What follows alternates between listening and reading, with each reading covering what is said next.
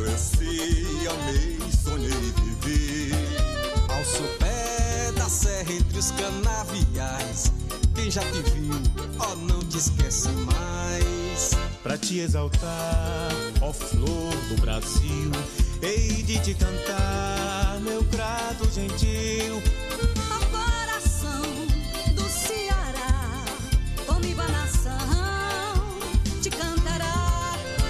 No teu céu, linda, brilha estrela fúlgida, que há cem anos norteia teu porvir.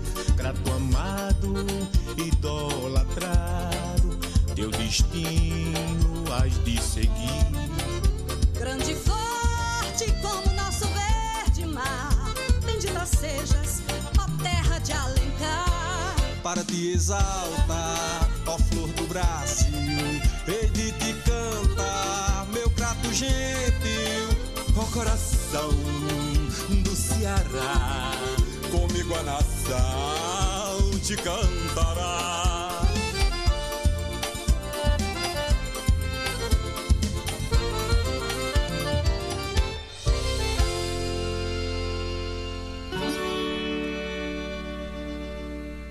O SUS é meu, também é seu, o SUS é nosso. O SUS é do Brasil. O SUS é povo como a festa de São João. No SUS ninguém mete a mão. Vamos embora, meu povo, que é hora de lutar. Quando tomar um remédio ou quando se alimente, sinta a presença do SUS até no seu detergente na vigilância ou pesquisa, no controle da Anvisa, na vacina e a produção do nosso medicamento. SUS é quase 100% saúde e educação.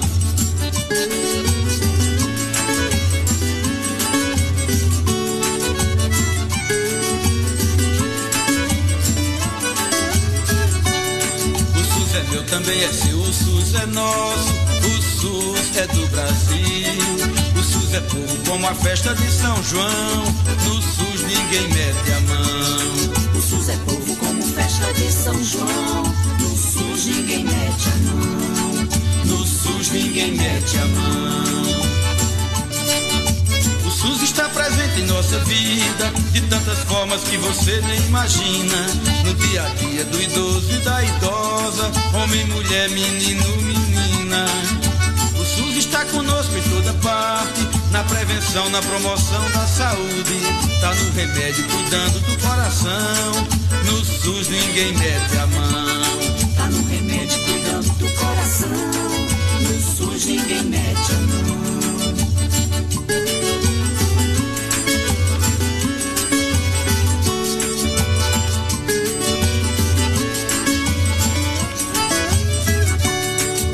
SUS é meu, também é seu, o SUS é nosso.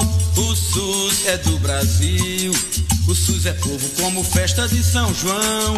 No SUS ninguém mete a mão.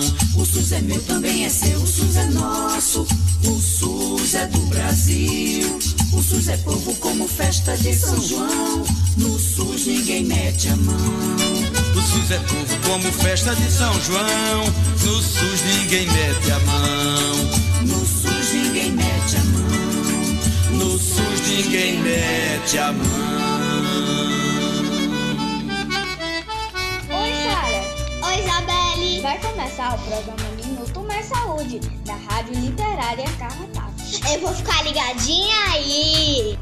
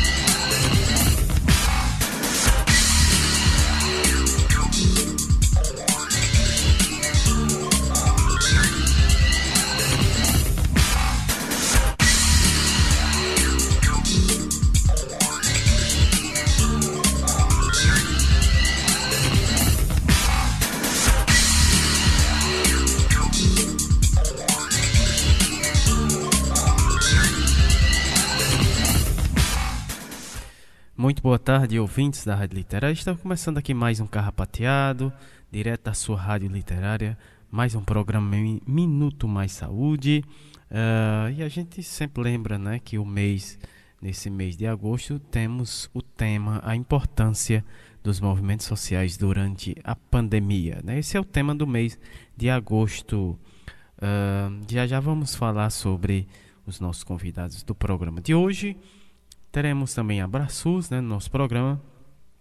E sempre a gente começa aqui o nosso programa de hoje com uh, os dados uh, referente à Covid aqui na nossa cidade, que é o momento de utilidade pública. Antes, mandar um grande abraços para os nossos ouvintes aqui da comunidade do Carpato. Lembrando que hoje é dia de feira, né? Daqui a pouco, a partir das 16 horas, teremos mais uma edição aqui da feira do nosso carrapato uh, referente, né? Vamos aos dados aqui uh, referente à nossa cidade do Crato.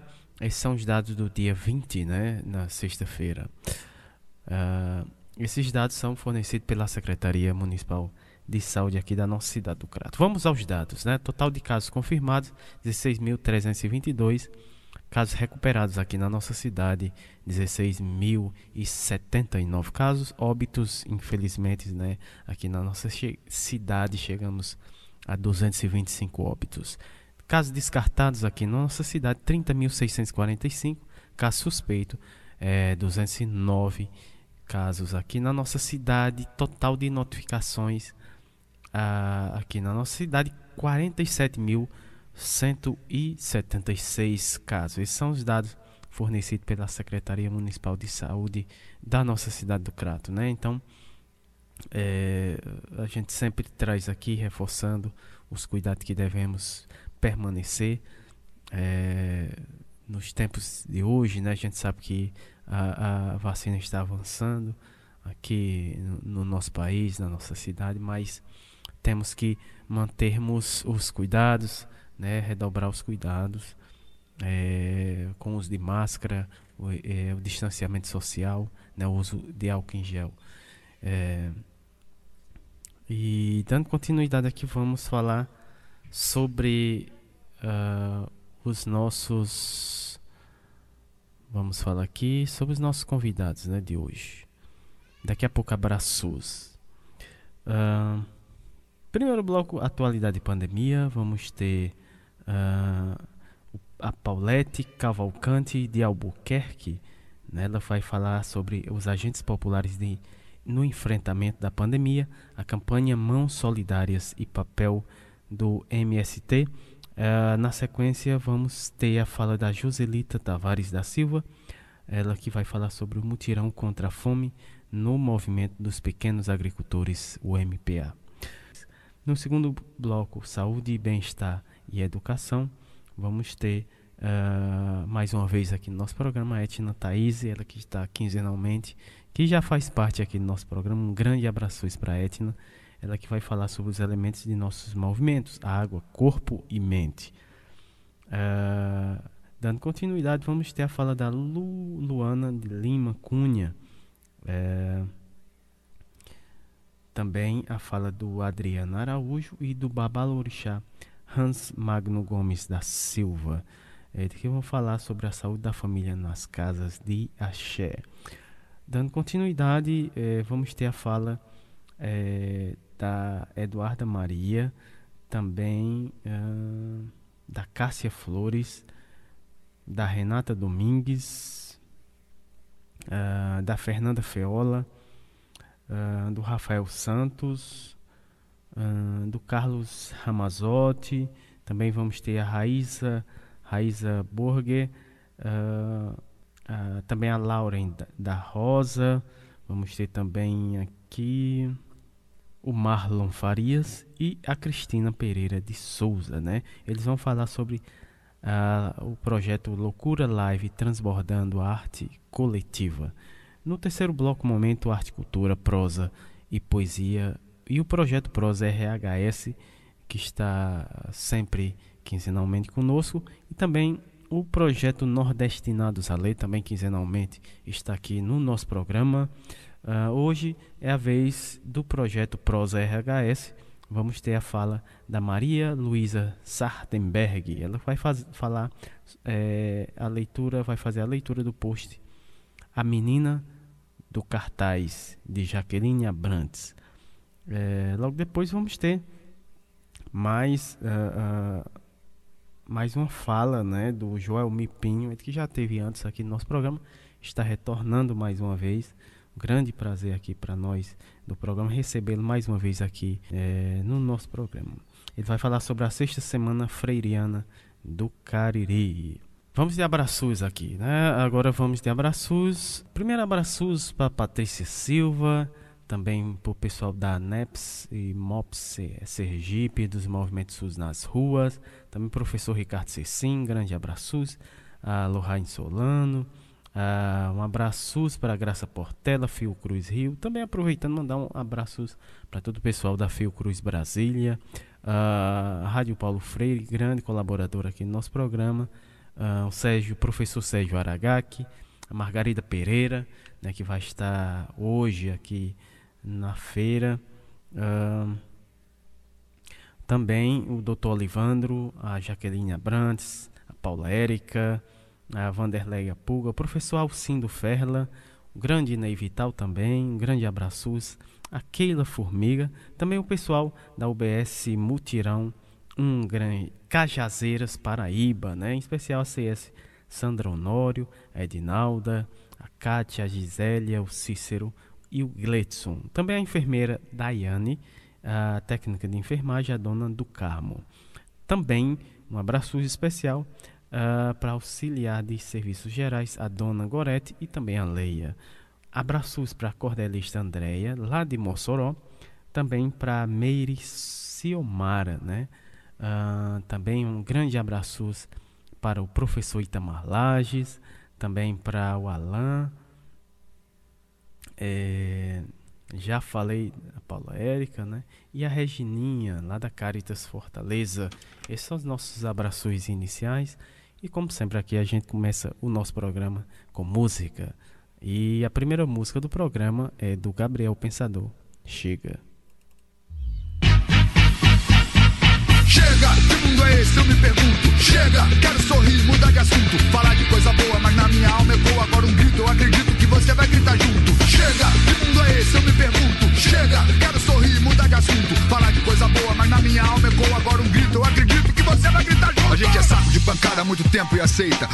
da esquerda, porrada da direita.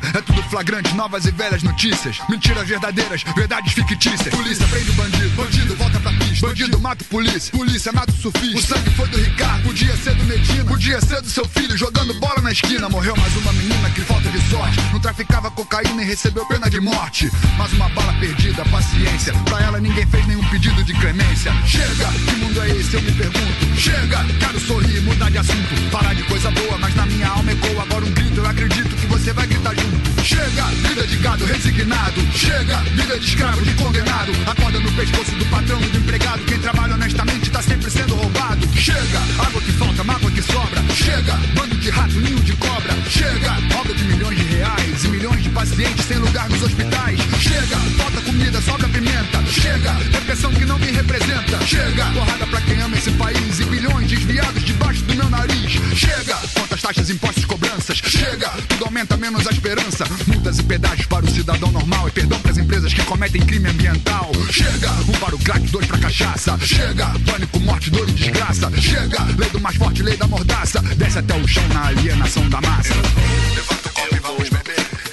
Levanta o copo e vamos beber. Levanta o copo e vamos beber. Um brinde aos idiotas, incluindo eu e você. Levanta o copo e vamos beber. Levanta o copo e vamos beber.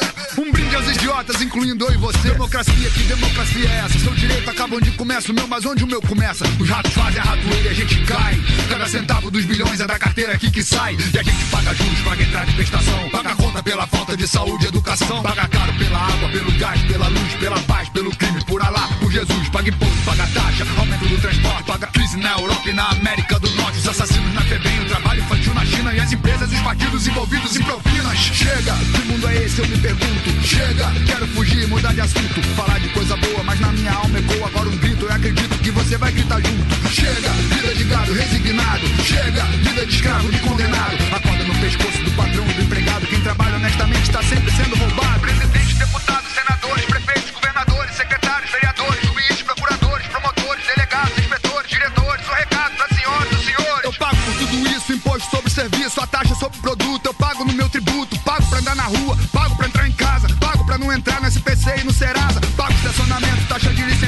taxa de funcionamento, liberação e alvará. Passagem, bagagem, pesagem, postagem, imposto sobre importação, exportação, IPTU, IPVA, o IR, o FGTS, o INSS, o IOF, o IPI, o piso, copis, o PASEP, a construção do estádio, o operário e o cimento. Eu pago o caveirão, a gasolina e o armamento, a comida do presídio, o colchão incendiado. Eu pago o subsídio absurdo dos deputados, as molas dos professores, a escola sucateada, o pão de cada merenda, eu pago o chão da estrada, a compra de cada pote, eu pago a urna eletrônica, e cada árvore morta na nossa selva amazônica, mortos na falta de atendimento, paguei ontem, pago hoje e amanhã vou pagar, me respeita, eu sou o dono desse lugar, chega! Tá aí, né? E com a música do Gabriel Pensador, né? A música Chega, a gente dá início aqui ao nosso programa com o primeiro bloco, Atualidade e Pandemia. A primeira fala do programa é da Paulette Cavalcante de Albuquerque. Ela que é médica sanitarista lá da cidade de Recife, no Pernambuco. Ela vai falar sobre os agentes populares no enfrentamento da pandemia, a campanha e também sobre a campanha Mãos Solidárias e o papel do MST. Seja bem-vinda aqui no nosso programa. Muito boa tarde, Paulette. No início da pandemia, é, nós ficamos numa é, sensação de querer ajudar, né, de todo mundo estar tá se colocando numa, sessão, numa situação tanto de vítima como também de protagonista de algum tipo de ação. E era muito difícil atuar nos serviços que nós estávamos, né, na atenção primária, na universidade que fechou, né, nos centros de pesquisa que também fechou. E aí a gente vem né, para os movimentos sociais que nós já participávamos, né, os movimentos sociais vinculados à educação popular em saúde, a ANEPS, a Rede de Educação Popular em Saúde, o GT de Educação Popular em Saúde da Abrasco, principalmente, e outros movimentos, né, como o MST, principalmente, aqui o Armazém do Campo, que começam a produzir marmitas para a população de rua, que passam a ser chamadas de marmitas solidárias. Por outro lado, a gente vem também produzir as chamadas máscaras solidárias.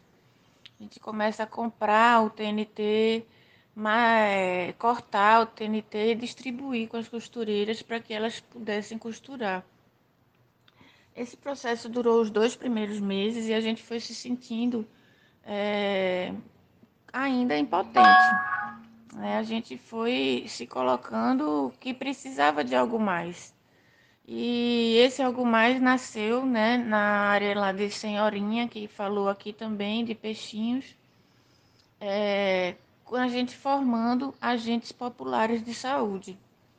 Então a gente foi atrás de inventar né, dinâmicas simples para poder as pessoas falarem o que elas já sabiam sobre o processo do vírus, sobre né, as suas dificuldades de lidar com a pandemia, sobre é, outras informações, né, certas ou erradas que elas recebiam. E a gente passou a estar tá discutindo isso, né, e pensando é, em entender, né, muito mais do que receber uma ordem, use máscara, a gente estava atrás de entender o porquê que, é que eu tenho que usar máscara. Né? E entender também o lado das pessoas, por que, que é ruim usar máscara, por que, que é difícil comprar, quais são as dificuldades né, dessa população nesse é, momento né, que, que ela está vivendo. É, e esses agentes populares de saúde, a partir da primeira aula, eles já iam nas comunidades para desenvolver essas ações educativas junto com a população. Então, elas iam de rua em rua, de casa em casa, buscando um grupo de pessoas que estavam reunidas é, no dominó, jogando dominó, ou grupo de pescadores consertando as suas redes, ou outros né, tomando a sua cerveja. e a gente fazia as mesmas dinâmicas que tinha feito em sala de aula. Então a gente inventou uma com coloral, que é aquele tempero doméstico.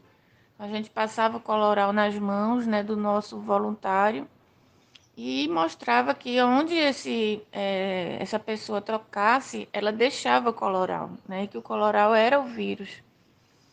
E que ela tocasse no cabelo, o coloral ia para o cabelo, se ela tocasse no olho, na boca, no nariz, na máscara.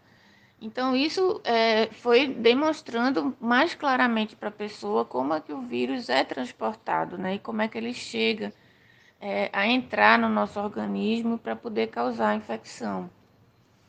É, no segundo módulo, a gente passava a ter uma discussão sobre a própria doença, né? Então, o que é que eu faço quando tem alguém doente? É, quando a gente vai ter uma dificuldade grande de ficar em casa porque não tem dinheiro, porque não tem trabalho, porque a gente teve que fechar o comércio é, fechou é, uma série de outras instituições, né? Então, é, esse processo foi é, bastante é, potente, né? Porque as pessoas já tinham tido situações de casos nas suas famílias, elas contavam como tinham sido, né? situações graves, e a gente ia buscar formas alternativas de cuidado, né? Desde plantas medicinais, é, comidas, né, que potencializam, né, a imunidade, a saúde, é, frutas, é, todo o processo, assim, de isolar a pessoa, né, quando ela não podia ser isolada num quarto, ela ser isolada numa parte da sala. Então, a gente foi atrás de fazer com que o nosso mote, né, que é o povo cuidando do povo e em defesa do SUS.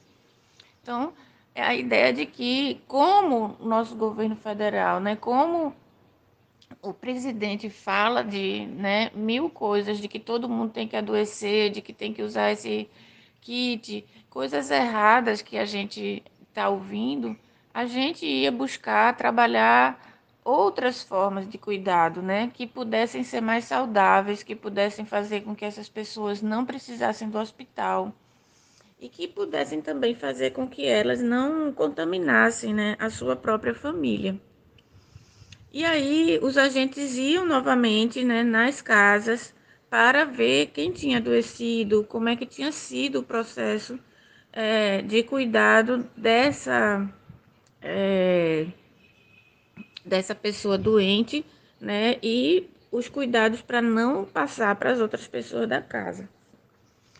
É, e aí, no terceiro módulo, né, a nossa formação tem apenas três módulos. É uma formação de 20 horas. É uma formação prática, né? A gente vai estar mesmo na sala de aula com muita prática. E no terceiro módulo a gente vai trabalhar os direitos. Né? Quer dizer, sem direitos não dá para ficar em casa. Então começou com o auxílio emergencial, que era muito difícil de se conseguir tinha que ter celular, tinha que ter CPF, então a gente passou para tirar CPF, para atualizar, para fazer no nosso celular, para fazer e-mail das pessoas. Então era uma, uma força-tarefa para esse processo. Para viabilizar BPC, né, de quem tinha necessidade, que tinha direito, auxílio-desemprego, né, e também gerou a proposta dos bancos populares de alimentos.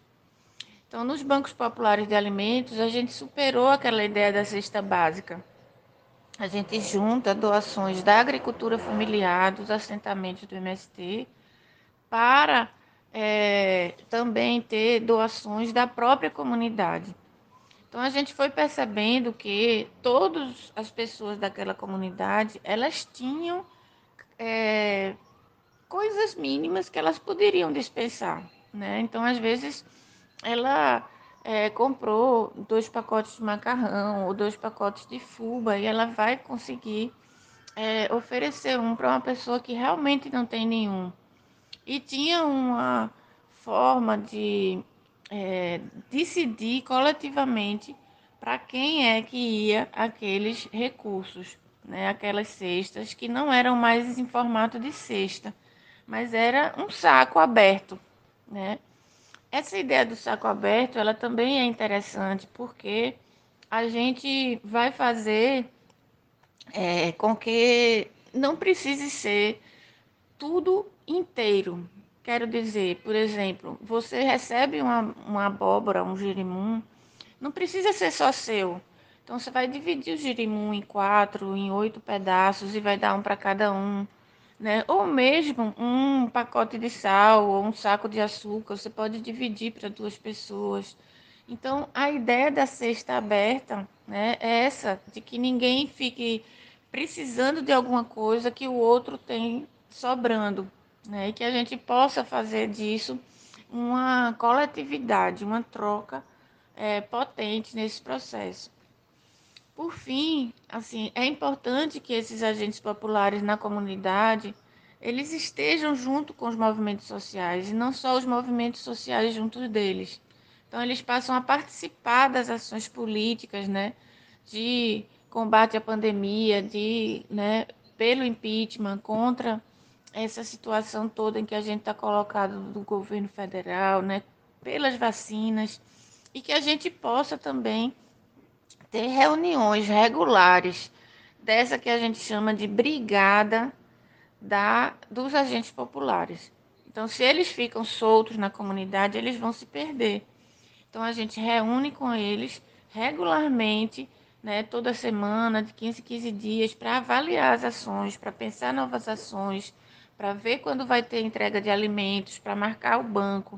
Então, são coisas muito legais que a gente vai fazendo é, para é, conseguir né, que aquela comunidade esteja mobilizada, que o trabalho de base ali também cresça, que ela forme uma associação, que ela também interaja com a unidade de saúde como movimento, né, que essa comunidade passe a ter movimento social também.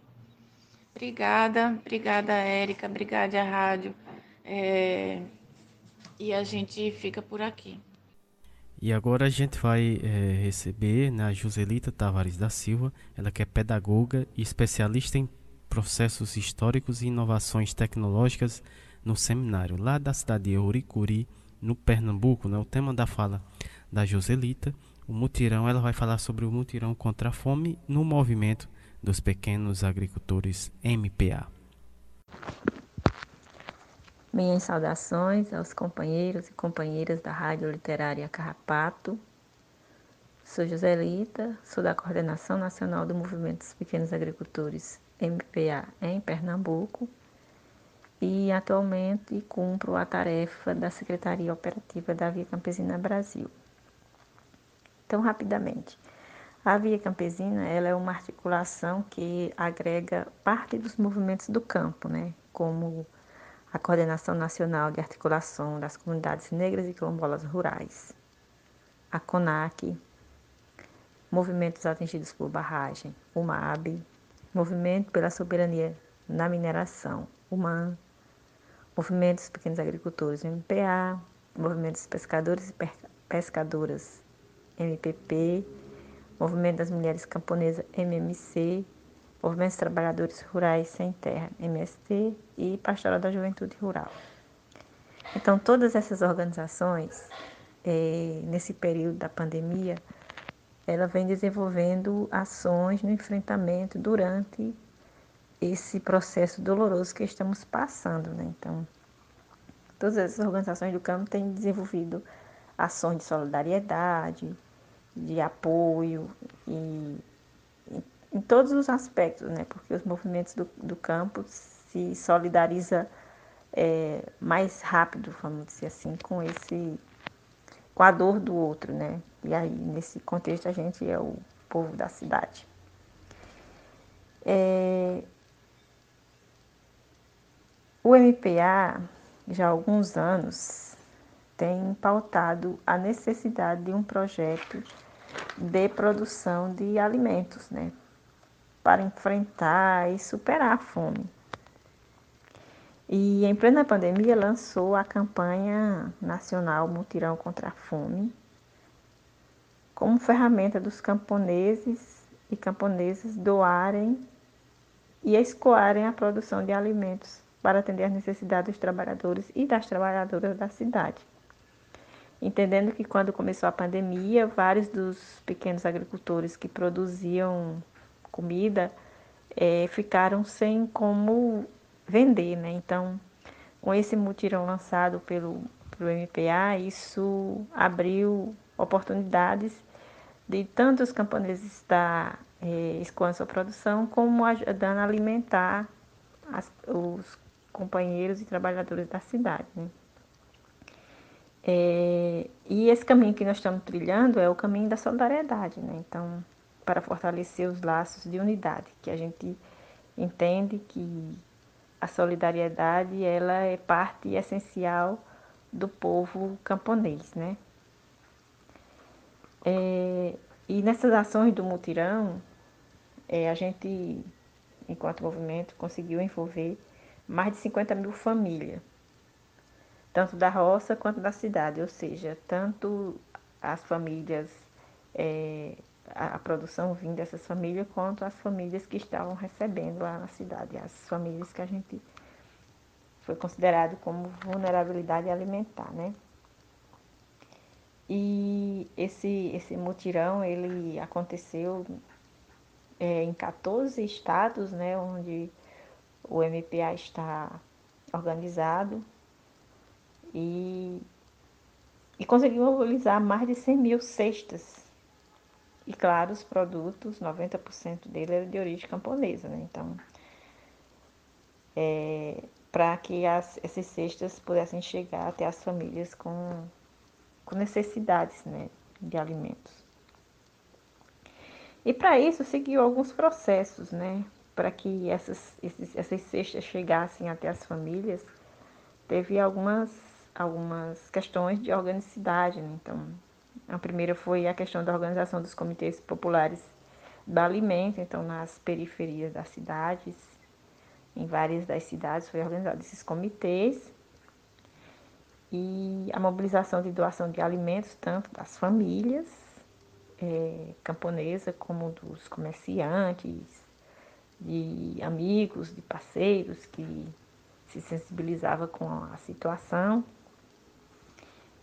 E foi um, um processo assim bem, bem interessante porque a gente conseguiu dar visibilidade tanto à produção dos camponeses como à necessidade que os trabalhadores e trabalhadoras da cidade tinham de de ter um alimento saudável, de ter um alimento limpo, no debate que a gente tem sempre feito da soberania alimentar, né?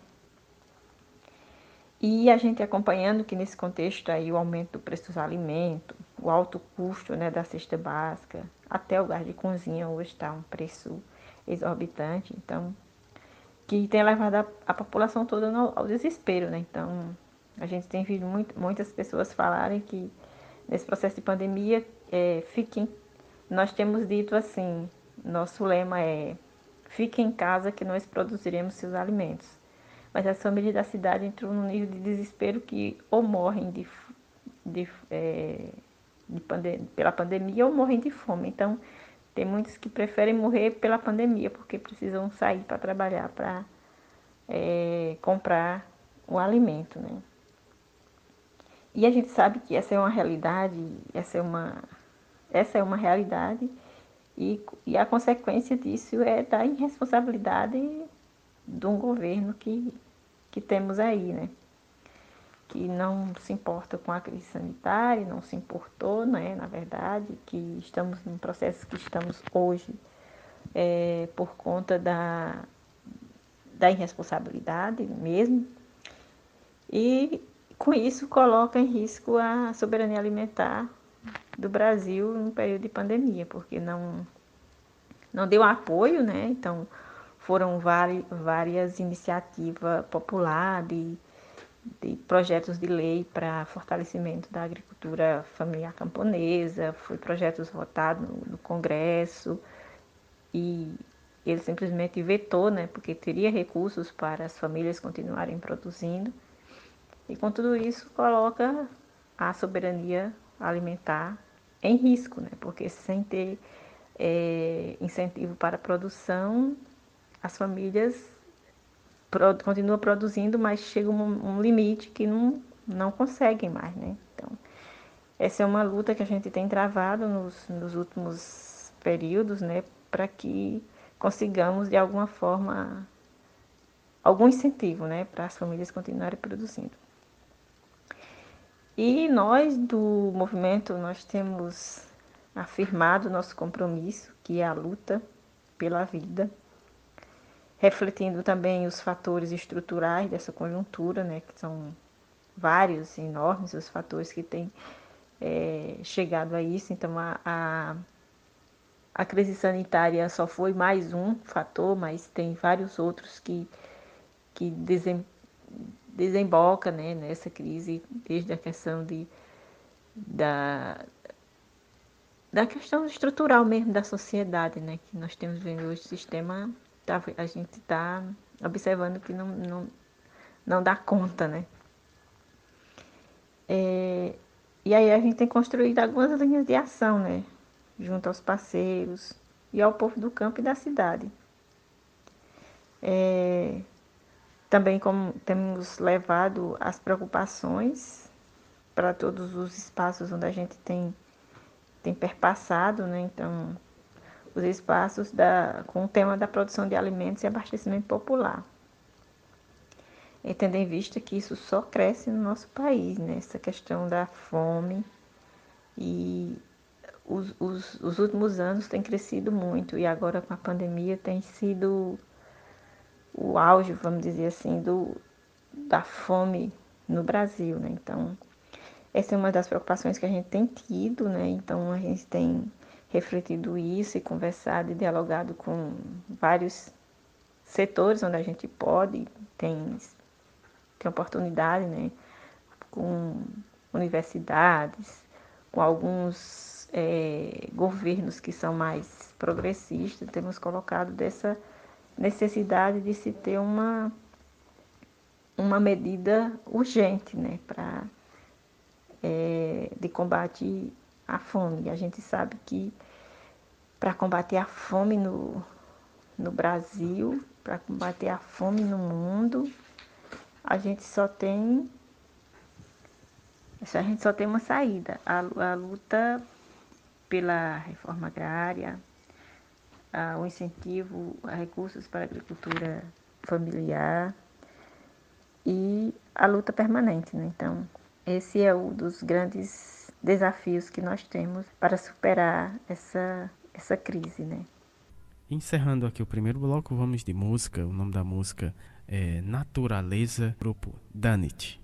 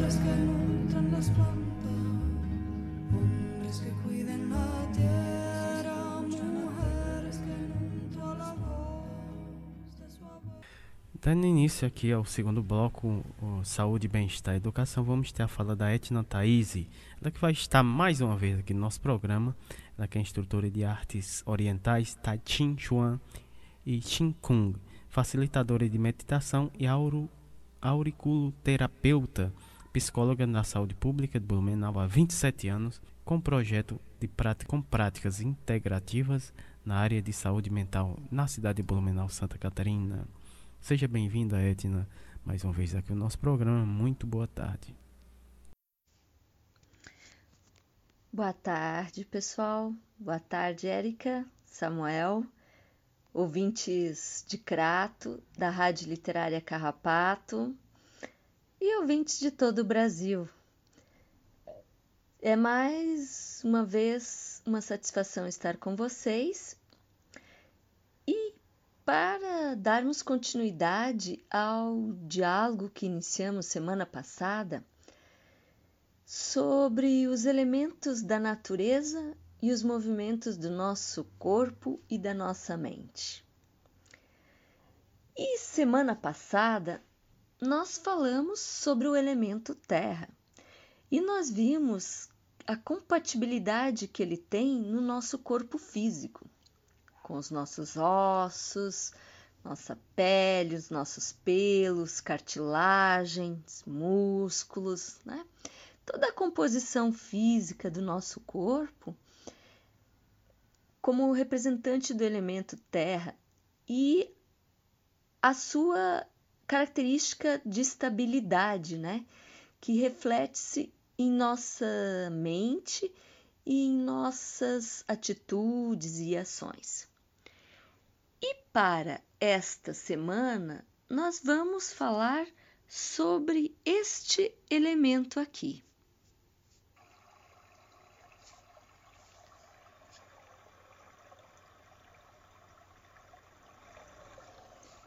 O elemento água. Então, eu vou pedir para vocês que lembrem de alguma forma de água ou de algum lugar que contenha água, uma paisagem, ou mesmo um recipiente em casa, uma jarra, um copo, a própria torneira, chuveiro, por onde nós recebemos a água. Percebam que a água está em qualquer lugar pequeno, grande espaço, movimento ou parada, a água pode se fazer presente. Ela nos chega de muitas maneiras. A água é um elemento de movimento. A água também é visto como um elemento que purifica, que limpa, que abranda o calor, que sacia nossa sede que higieniza nosso corpo, o lugar onde estamos, nossas mãos. A água é um elemento que nos nutre, sustenta, e também é um elemento que nutre e sustenta o elemento terra. A harmonia entre o elemento água e o elemento terra propicia com que a terra fique receptiva à germinação. Germinação, plantio de plantas. A terra fica mais maleável, mais flexível. O elemento água está presente em muitos momentos da nossa vida. É um elemento também muito usado em situações de bençãos. Abençoar o corpo, abençoar a vida, abençoar as plantas, abençoar a terra. A água pode ser encontrada mais profundo da terra, penetrando através de lagos e cavernas. Mas a água também vem do céu, das nuvens. Estamos cercados por água. E como que a água se faz presente para nós? Além de nós bebermos a água, ela está presente naturalmente dentro do nosso corpo. A água é um dos elementos que compõem o ser humano, o corpo físico. Grande parte do nosso corpo tem na sua presença o elemento água.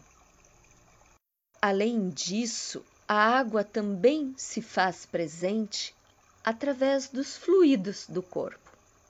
Enzimas, hormônios, está presente no sangue, nas secreções.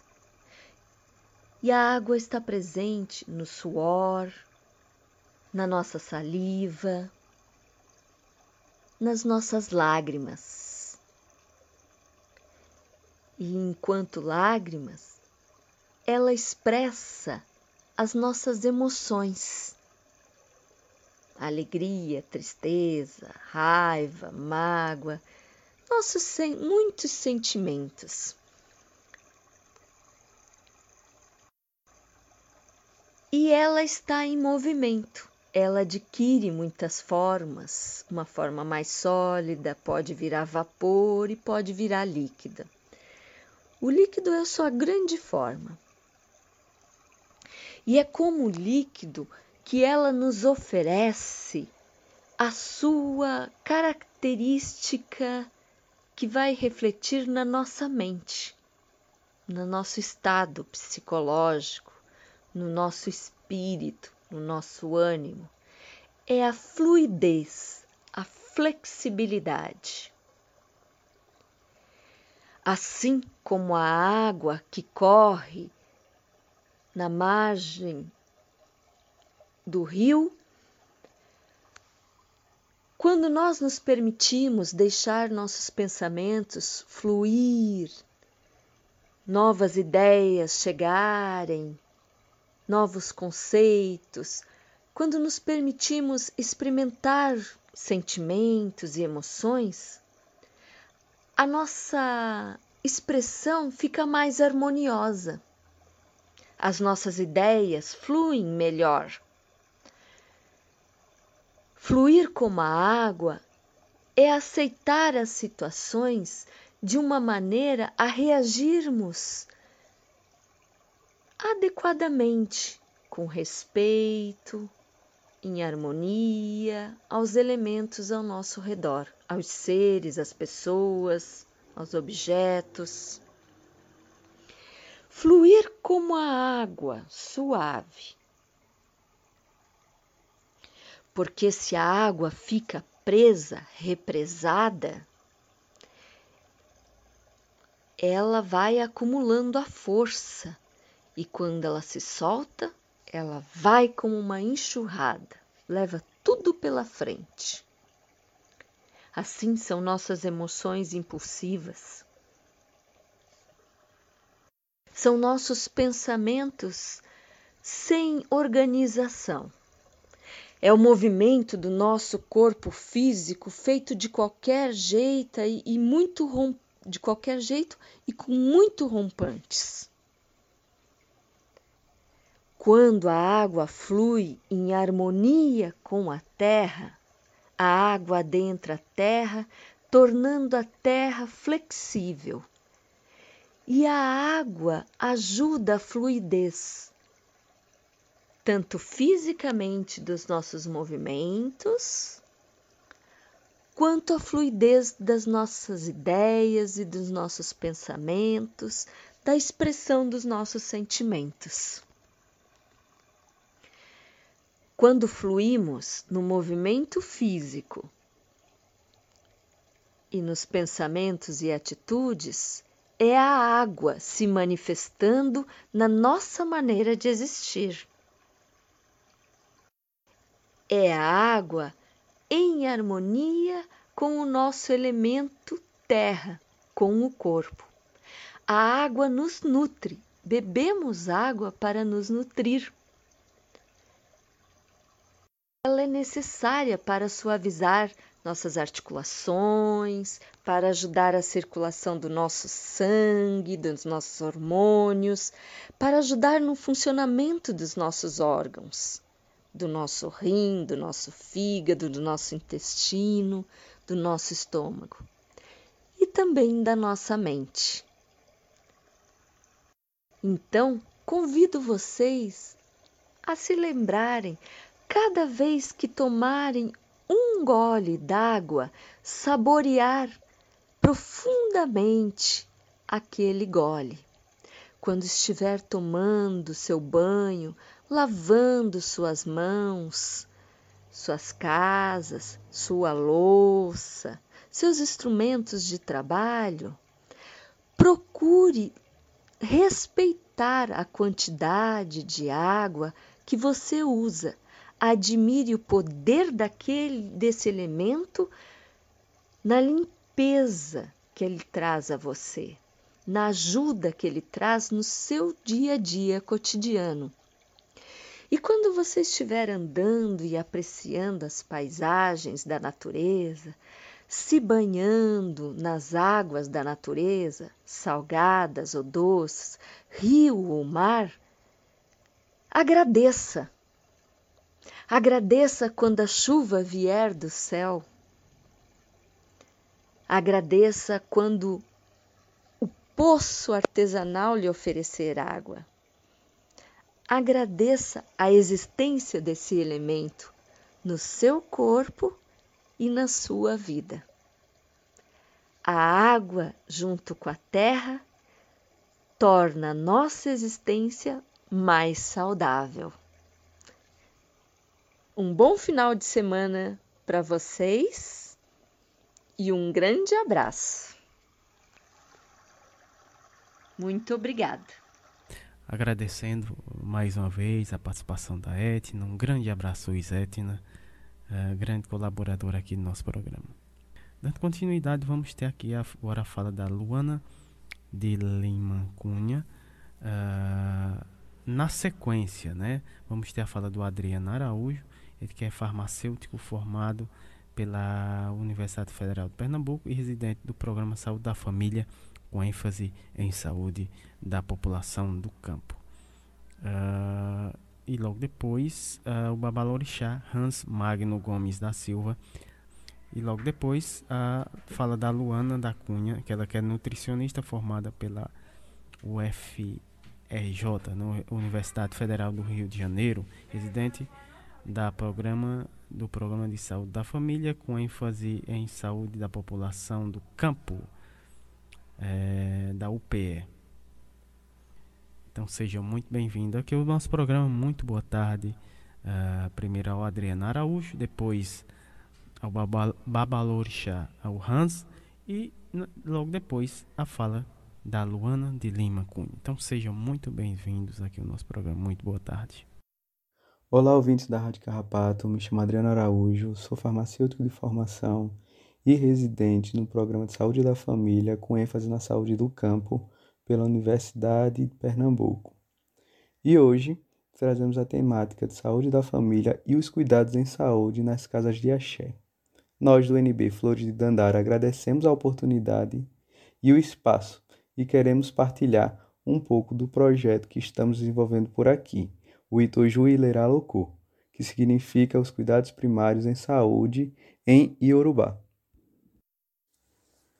Os saberes ancestrais dos povos originários e povos negros, muitas vezes explorados e escravizados, detinham todo o conhecimento entre plantas e ervas medicinais para sanarem as doenças do corpo e da mente. O conhecimento científico bebeu e bebe ainda dessa fonte ancestral para confecções de medicamentos vindos de plantas e ervas medicinais. E como um exemplo, a gente pode trazer o salgueiro. As cascas e folhas do salgueiro viram que ao mascarem ela por alguma parte do tempo, ela aliviavam dores e inflamações, e onde futura, futuro depois veio se tornar o conhecido ácido acetil salicílico, o AS, que tanto a gente vê nas prateleiras de farmácias comerciais e hospitais. E sem demora, vamos retornar à conversa com o Paisan para a gente saber mais sobre os cuidados da casa em tempos de pandemia.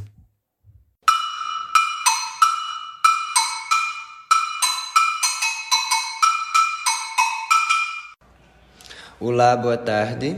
Sou Hans Magno, Babalorixá do Ilhaxel Mincareti Efon, por Digina e Acarelumim, é muito importante para a gente o cultivo da terra desde o princípio de ser um elemento, não é? E a importância da cultivação das nossas ervas, tanto para uso medicinal como banhos que são feitos aqui na casa e também para plantações dos nossos alimentos necessários para cativação e cultivação dos orixás.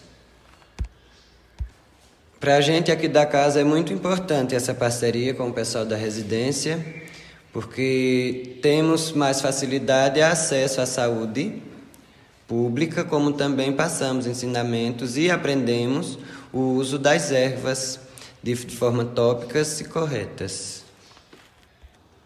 E usamos também bastante na casa né, as folhas como uso tópicos medicinais né, que isso vem de tradição africana, vem dos nossos ancestros, é um ensinamento milenar, a qual a gente leva dentro dos terreiros, como remédios tanto para o corpo quanto também para o espírito.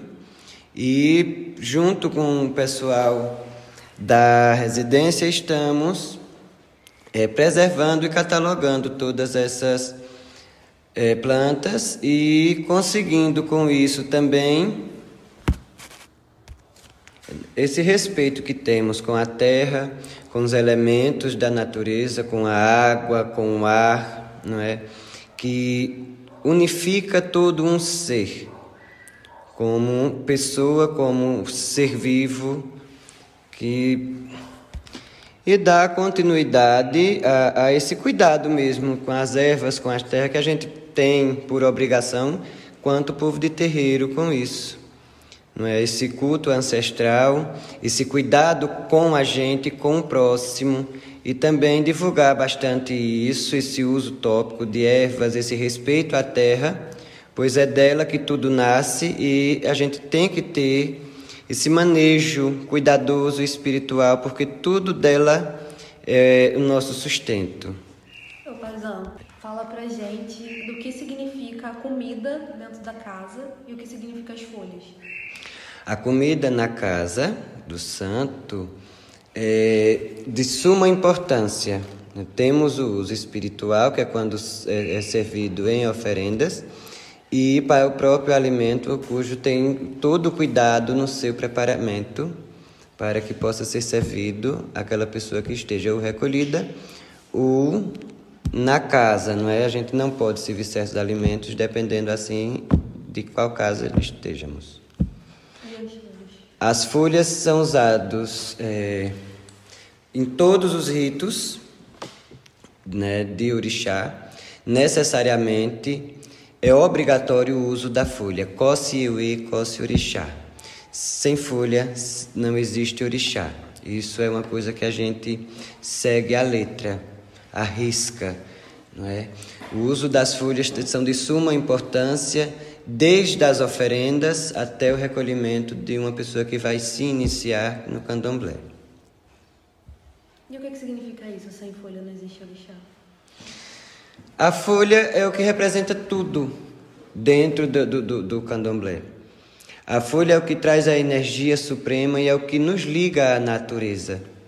Então, se cultuamos esse elemento que é a natureza, precisamos do principal insumo que são as folhas a verdadeira natureza do orixá. São elas que recebem os ventos, através dela tem a água e tem também a raiz. Então, em uma folha a gente contém os quatro elementos. E de, demarcadamente cada folha com o seu orixá. Dentro da gente também tem esses elementos? Com toda certeza. Contemos água, contemos o ferro, contemos todos os elementos necessários para que a natureza possa nos manter vivos e em pé. Somos partículas e parte dessa mesma natureza e dela dependemos para sobreviver. Todo terreiro é uma pequena comunidade que na época na África diríamos que fosse pequenas aldeias. Cada babalorixá é um rei. Cada filho são pessoas que vivem nesse reinado, não é? A palavra babalorixá é pai, senhor que cuida do ori, né? Palavra orixá é protetor de cabeça, Pai Senhor que cuida do ori, babalô orixá. E dentro de outras nações temos Doté, em Jeje, temos Tateto, em Angola, e assim outras denominações, dependendo da variação que a casa seja. Aqui, como Jeje Nagô, a gente cultua em Jeje a parte Vodum, então eu posso dizer que sou um tateto, mas como a gente também é, é, é um tata, é, e como também cultuamos o, o Nagô, é onde vem do Yorubá babá, né? traduzido ao português é pai. Tateto em Angola, não é pai. Em Efon, tata, ou doté. Né? A palavra doté também é fon, pai. E o elemento principal que a gente traz no nosso corpo é a terra. Né? Viemos do pó e ao pó voltaremos assim como Nanã pediu ao Oxalá quando nos fez. Né? Oxalá, quando tentou fazer o homem, ele tentou fazer o homem com madeira, ele tentou fazer o homem com ferro, com várias outras formas. E não conseguia. E Nanã deu ao Oxalá o barro a qual ele moldasse o homem e o lurum como Deus deu sopro da vida. Não é? E ela fez a cobrança a ele que cada pessoa, do seu desencarno, deveria devolver a ela esse barro. Por isso que a gente é, devolvemos à terra o que, terra, o que a terra nos deu, nos deu, que é o mesmo elemento que forma o nosso corpo. Em uma grande comunidade com muita responsabilidade, a qual abrange é, em todas, não é? Porque em um terreiro de candomblé você não encontra apenas uma pessoa de um bairro. Né? São de várias outras comunidades, até de cidades diferentes, mas que se encontram frequentemente dentro desse espaço. É uma grande família. O princípio de toda casa de candomblé, de candomblé é o acolhimento, é o respeito mútuo e sempre tentamos se colocar no lugar das outras pessoas para também assim entender a dor que ela está passando e sabermos de que forma podemos é, ajudar. Aqui na casa, né, agora principalmente em período de pandemia, a gente teve que reduzir bastante é, é, as festividades, os cultos são mais internos e procuramos bastante é, melhorar a nossa imunidade com o que temos no ensinamento na casa, como melão de São Caetano, que é uma erva muito utilizada aqui na casa para a melhoria da, da imunidade, é antifúngico, é, ajuda a descongestionar as áreas nasais. Temos também é, o uso do sabugueiro, que é muito bom também para descongest, descongestão nasal. Temos também o uso da hortelã, né, tanto banhos como é, garrafadas, lambedores, que isso também a gente utiliza bastante na casa e sempre tendo esses cuidados com o corpo, com o espírito e também com a saúde, que é o principal a tudo, não é? Corpo sem saúde não existe um corpo sã. Sempre tendo esse cuidado, não é? Cuidando da cabeça, do ori, a gente também está ajudando um pouco cuidar o corpo. Quando eu falo cuidar da cabeça, cuidar do ori, a gente também faz é, os aconselhamentos necessários para os filhos, para as pessoas que frequentam a casa, em uso de ervas, em uso de banhos, para que essas pessoas também se cuidem. Se cuidem. O aconselhamento é, torna-se como uma consciência para essa pessoa do, dos usos dessas ervas, não é? Mente sã, corpo sã. E quando a gente entende a propriedade de cada erva, a gente sabe quando está com dor de cabeça, o que deve tomar ou não. A gente também precisa passar mais esse ensinamento e a gente tenta fazer isso aqui na casa. Temos o nosso grande farmacêutico, que é o SAM, não é? que é o dono e detentor dos poderes de todas as folhas, ao qual antes não dividia com os orixás. Então, Xangô, com sede do conhecimento de Ossan, pediu ajuda a Oiá, não é para que ele pudesse obter também esse conhecimento. E um dia Oiá soprou um forte vento que veio espalhar todas as folhas de Ossan. E assim cada orixá, ajudando Ossan, cataram cada um suas folhas. E Ossan se sentiu por a obrigação de assim dividir junto com os orixás é, sua sabedoria. Então, hoje, cada um tem suas próprias folhas e seus próprios elementos ao qual a gente usa, especificamente em uma casa de candomblé. O candomblé em si, nos tempos que estamos vivendo, com tantas mudanças, tanta modernidade, tantas pessoas, não é, que às vezes querem sair um pouco da tradição, é, eu pediria nesse momento aos meus irmãos que vamos nos unir, não por uma casa, mas sim por uma causa que é a nossa religiosidade. É o nosso candomblé ao qual muito sangue foi derramado, muitas histórias foram massacradas para que a gente hoje possa estar falando tão abertamente sobre essa religião. Então, desde já, meu muito obrigado por a oportunidade de estar aqui se comunicando com vocês. E que meus irmãos, meu motumbá, meu motumbaxé, meu colofé e meu mucuyu. Meus respeitos aos meus mais novos e minha bênção aos meus mais velhos. Axé.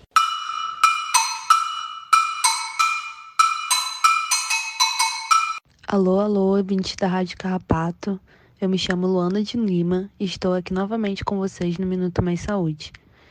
Hoje a gente quer dar continuidade à preciosa fala de Dona Flor, liderança do Quilombo de Caluete, que nos trouxe a potência e a sabedoria ancestral do respeito e do cuidado da terra para a alimentação, o fortalecimento da cultura quilombola e a propagação da vida. Eu não sei vocês, mas eu fico emocionada escutando o paizão falando. E essa fala dele me recorda muito um momento que tivemos na casa, assistindo um documentário chamado Ori, que narra a trajetória de vida de Beatriz Nascimento, grande historiadora e militante brasileira. Nesse documentário, ela comenta um pouco de como os homens, como nós nos conectamos ao mar e aos navegantes por sermos transatlânticos. Mas ao mesmo tempo, o homem negro, ele é terra, o mais próximo dela, sua constituição. Ailton Krenak, em O Amanhã Não Está à Venda, fala de como a humanidade vai se deslocando desse organismo que é a Terra, suprimindo a diversidade e negando a pluralidade das formas de vida, existência e de hábitos. A sociedade precisa parar de se entender como sal da Terra, como centro do universo, porque existe muita vida além da gente. Nós somos parte desse organismo chamado Terra. Tudo é natureza. O cosmos é natureza, e inclusive nós, a dita humanidade. Mas parece que os únicos núcleos que ainda consideram que precisam se manter agarrados à Terra são aqueles que ficam esquecidos pelas bordas do planeta. Povos indígenas, caiçaras, quilombolas, populações de matriz africana, povos do campo, das florestas, das águas, que muitas vezes são jogados nas periferias para ser mão de obra dos centros urbanos. Por isso, reforçamos a importância desses povos ocuparem seus espaços de direito na saúde, nas políticas públicas, na educação. São povos que vivem em comunidade e reproduzem a vida, sendo parte integrante da terra, seguindo princípios que encontramos dentro do nosso SUS mas eu vou deixar a paisanda com essa continuidade para vocês. Música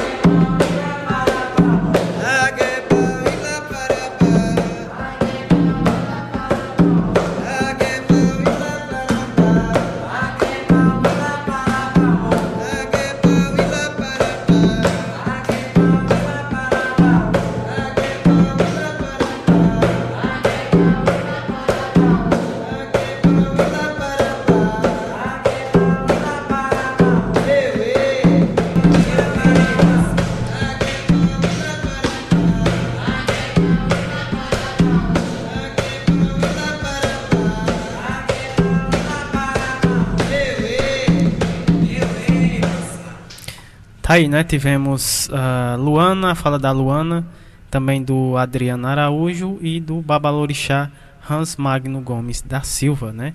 É, esses que falaram sobre a saúde da família nas casas de axé. Importantíssimo, né, Érica?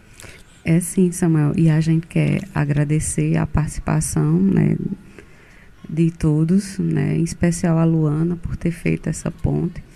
E principalmente também ao professor Itamar Laje, né, por ter é, nos conectado aos seus alunos, né, que são residentes né, da residência em, em, saúde da família do campo, lá em Garanhuns. Mas também a gente já ouviu experiências também de, de Caruaru. Então, assim, a, é a segunda participação de Luana, né? Fiquei muito feliz quando a gente começou a abrir um diálogo e ela conversando sobre as experiências, ela falando das atividades e, assim, me encantei muito quando ela trouxe o que a residência vem fazendo lá em Garanhuns. E como essa troca de conhecimento, mais uma troca afetiva, uma troca de respeito, né? De, de mostrar e dar voz né, a, a, a, a, a, esses povos, né? mas dar voz né, a uma religião né, é, com respeito, com muita amorosidade. Então, salve as forças e axé. axé. Dando continuidade aqui, temos uma turma né, que vai falar sobre loucura live trans, transbordando arte coletiva. Né? Primeiro, vai viajar agora. É, vamos viajar para Porto Alegre. É, rapaz. Saiu de Pernambuco. De Pernambuco para Porto Alegre. Uh, vamos ter a fala da Eduarda Maria, assistente social residente concluinte do programa de residência em saúde mental coletiva. É, também a Cássia Flores, residente do segundo ano é, do programa de saúde mental uh, coletiva também, né? Uh, também vamos ter a fala da Renata Domingues, psicóloga da rede de saúde mental de São Paulo, né? Também a Fernanda Feola, residente do primeiro ano do programa da saúde mental coletiva. Também vamos ter a fala do Rafael Santos, educador físico, residente do segundo ano do programa de residência de saúde mental coletiva também. É, também o Carlos Ramazotti. Ramazotti, isso. É, roteirista da equipe Loucura Live de São Paulo, né? A Raíza uh, é, ela que é enfermeira residente do primeiro ano do programa de residência em saúde mental coletiva. Uh, a Lauren da Rosa terapeuta ocupacional residente do programa de residência multi, multiprofissional em saúde da família. Também vamos ter o Marlon Farias, ele que é mais conhecido como Trovador Gaudério, Gaudério né? Artista do grupo Nau da Liberdade, né? Membro do Conselho de Saúde de Porto Alegre, integrante da equipe Loucura Live e responsável pela criação do rote dos roteiros, né? Uh, também temos a Cristina Pereira de Souza, psicóloga, residente do segundo ano do programa de residência em saúde mental coletiva. Né? Todo esse pessoal vai estar tá abordando aqui o tema é, é, sobre a loucura live transbordando arte coletiva. Que bacana, né, né Érica? Mais um, um, um trabalho bacana, mais um projeto que a gente traz né? Tem todo o, o prazer de trazer esse projeto aqui para nós, para o nosso programa, né, Érica? Mostrar aqui para os nossos ouvintes. Muito bacana. É sim, Samuel. A gente, eu agradeço, né, é, a Eduarda por ter feito essa ponte, né, por estar, né, colaborando, participando, né, e que a gente possa mais, mais, em mais vezes ter a participação deles, né, na nossa programação, fazer esses entrelaçamentos, né, trocando esse conhecimento, divulgando o trabalho, né? Então é a primeira participação e a gente espera que em outros programas elas também possam estar aqui conosco. Então seja bem-vinda, Eduardo, e todos que fazem a Loucura Live. Olá, Samuel. Olá, Érica. É um prazer estar aqui com vocês. Gostaria de cumprimentar todas as pessoas que estão aqui conosco conectados aqui na programação da Rádio Literária Carrapato. Eu me chamo Eduarda Maria, sou assistente social de formação e residente concluinte do programa de residência aqui da Universidade Federal do Rio Grande do Sul. Falo diretamente aqui de Porto Alegre, cidade capital do estado, e gostaria de compartilhar com vocês sobre a realização desse projeto que é a Loucura Live, em que foi construída no ano de 2020 por um grupo de residentes que entrou no programa em 2019. E antes de falar dessa equipe da Loucura Live, existia uma outra equipe que se chamava Equipe Fritalhada, que era composto por residentes concluintes já também, que são os residentes Moisés Melo, Andressa Pellegrini, Joyce Zors, Lauren da Rosa, Janaína Vieira e eu, Eduarda Maria. Então, no ano de 2020, quando começa a pandemia e nós passamos a ficar em isolamento, esse grupo de residentes ele passa a, a se debruçar de como que nós íamos criar meios de poder promover cuidado em saúde mental.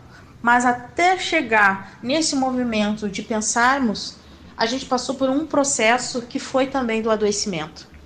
Nós sofremos, nós adoecemos, nós nos isolamos e, como qualquer outras pessoas, ninguém sairia ileso dessa e nós também não negamos isso, nós não velamos que nós estávamos adoecidos, que nós estávamos sofrendo. Uh, ao contrário disso, nós conseguimos dar conta do nosso sofrimento, porque nós entendíamos que, bom, as pessoas estão dependendo da gente para a gente estar tá podendo dar cuidado a elas, promover cuidado em saúde mental, só que para isso nós também precisamos cuidar da gente. E como nós íamos fazer isso? Porque nós, amigos residentes ali desse grupo Fritalhada, nós não estávamos mais conseguindo nos encontrar presencialmente devido à pandemia. E passou uma semana, a gente não havia uma palavra no grupo, não tinha uma figurinha no grupo, e o silêncio então estava dizendo que algo estava acontecendo. Então chega uma sexta-feira após a aula, que nossas aulas da residência sempre foram às sextas-feiras aqui na URGS, uh, a gente recebeu uma mensagem de uma amiga ali no grupo e disse: Gente, como vocês estão? que está acontecendo? Então nós decidimos ligar as câmeras e conversar e falar sobre como nós estávamos no sentido. Quando nós ligamos as câmeras, percebemos que todos estavam sofrendo, tristes, preocupados, e a partir daí a gente passa a fazer esse movimento sempre depois da aula nos encontrávamos para falar de si, para compartilhar cuidado, carinho. E aí nós temos alguns colegas que tocam violão esses colegas puxavam violão, cantavam uma música, outros declamavam poesia, eu contava história, e assim nós íamos brincando e promovendo o cuidado dessa forma. Era a forma que tinha possível naquele momento. Após três encontros de cuidado entre nós, né, e a gente viu que esse movimento, a gente se encontrar e brincar de forma online, estava nos fortalecendo, a gente parou e disse: opa, é um movimento que está nos fortalecendo, consequentemente, é um movimento possível da gente pensar alguma estratégia de cuidado em saúde mental. Porque não existe a possibilidade de nós fazermos encontros presenciais. Bom, então nós temos que investir é na forma remota, forma online. Tá, mas como que nós vamos fazer isso? Nós já tínhamos a certeza que não tinha como, não tinha como nós fugirmos das artes. Nós precisávamos beber das artes. E ali nós tínhamos um grupo que era formado por psicólogos, terapeutas ocupacionais, assistentes sociais, educador físico e o pessoal da enfermagem. Alguns sabiam tocar violões, outros declamavam poesia, mas nós precisávamos mais é, interação com as artes, precisávamos beber mais das artes. Então é isso que surge a reunião para a gente pensar na estrutura de um projeto que envolvesse arte e saúde. Que esse projeto, então, originou-se um sarau chamado Loucura Live.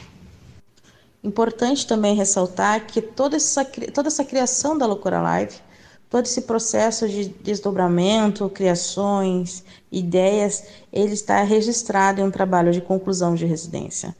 Um trabalho que foi orientado juntamente com o professor Dr. Ricardo Burke Cecim, um professor muito querido por nós, pela Loucura Life, porque essa orientação que acabei tendo no meu trabalho de TCR, porque eu fui apenas uma pessoa que me coloquei à disposição para documentar. Mas eu também só me coloquei à disposição porque eu senti essa necessidade quando escuto o professor Ricardo, quando assisto às aulas dele. E o professor Ricardo ele traz a, arte como uma forma, um método de cuidado em saúde mental também, né? E escutar o professor Ricardo é, me deu essa, esse brilho nos olhos e me despertou essa necessidade de que nós precisamos registrar o que nós estamos criando. Então, como me despertou isso na aula dele, eu tive a certeza que esse era o professor que eu gostaria que estivesse perto de mim para poder uh, me ajudar a registrar o que nós estávamos criando. Mas antes de convidar o professor, eu vou até os meus colegas e falo que, bom, pessoal, acho que agora eu decidi o que eu gostaria de escrever num trabalho de conclusão. E eu estou com muita vontade de documentar o que nós estamos criando. Então, converso com eles, eles super. É, acharam ótimo, colocaram, e como o pessoal fala aqui, botaram fé, né?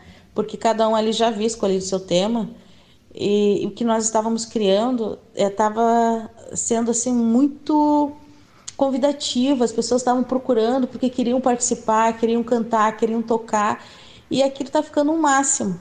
E aí eu disse, poxa, como é que nós vamos fazer acontecer isso e não vai ficar documentado? Nós precisamos documentar. E aí foi na aula do professor Ricardo que ele traz todo aquele conteúdo. Me apaixono por aquele conteúdo, me apaixono pelo professor, porque é impossível não se apaixonar pelo professor Ricardo, né? É impossível. Um professor que, que pratica atos, atos amorosos, assim, de, de fazer bons encontros, de, de dar brilho nos olhos dos alunos, de topar e pegar da mão do aluno e vamos junto e vamos nessa. Porque foi assim que eu me senti e muitos outros alunos também se sentiram quando tem o acompanhamento do professor Ricardo. Bom, foi a partir da aula dele, procuro ele, ele topa em, em ser orientador dessa escrita. Nós passamos a compor juntos, só que a nossa orientação não era, não ficava só entre nós, porque era incrível. O processo de escrita, ele te possibilita isso, né?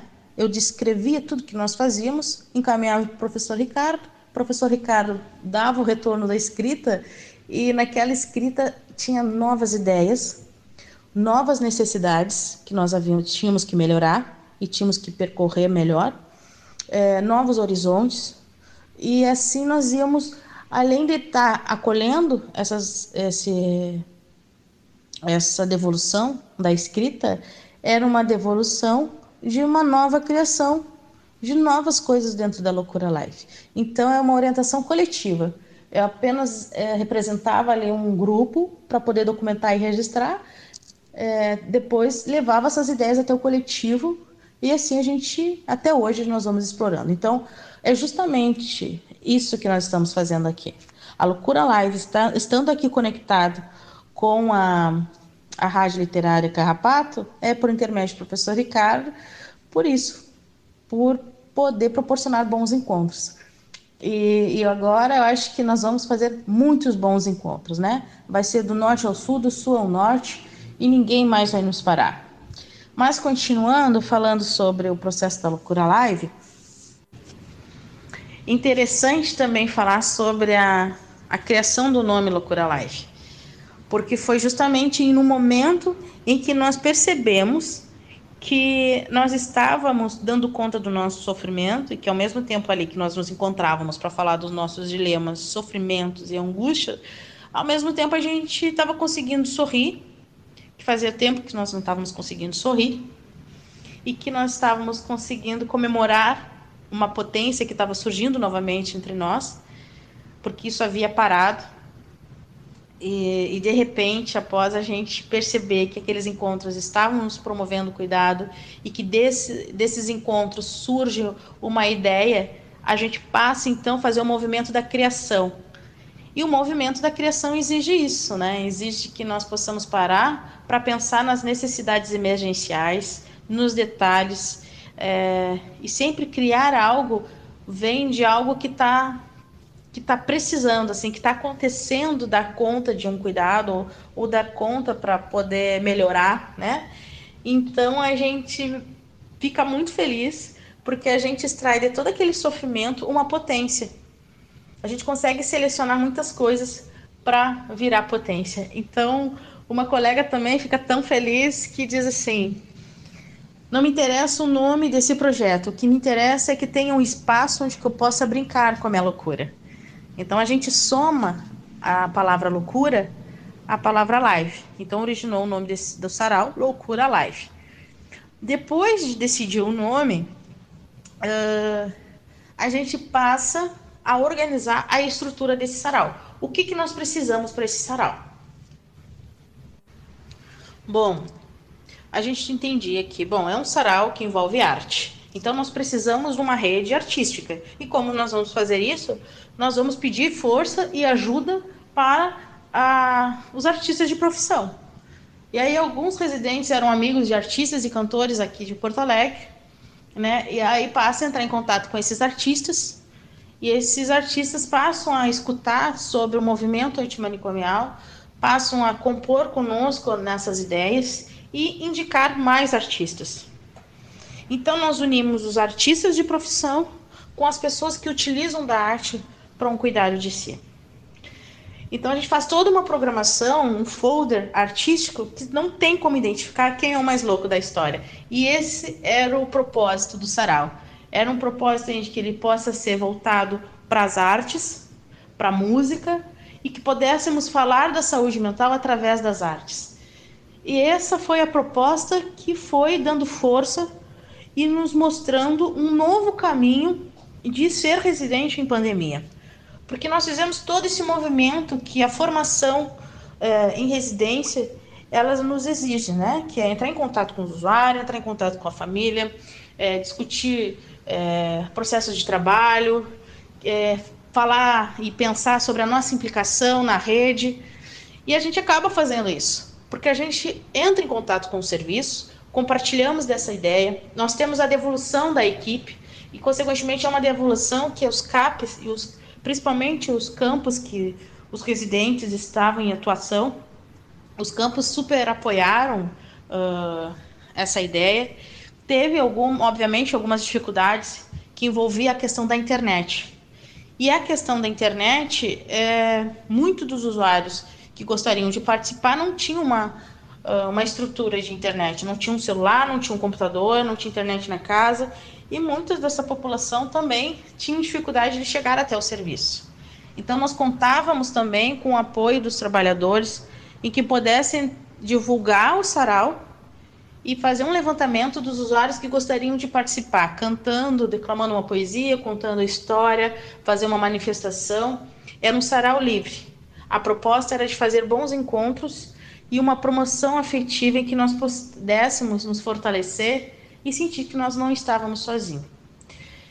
E assim se cria o sarau e se origina com essa proposta da arte como produção de afeto em tempos de pandemia e tentando minimamente preservar o cuidado em liberdade, mesmo confinados, mas tentar explorar a liberdade através das artes. Essa foi a nossa caminhada e a nossa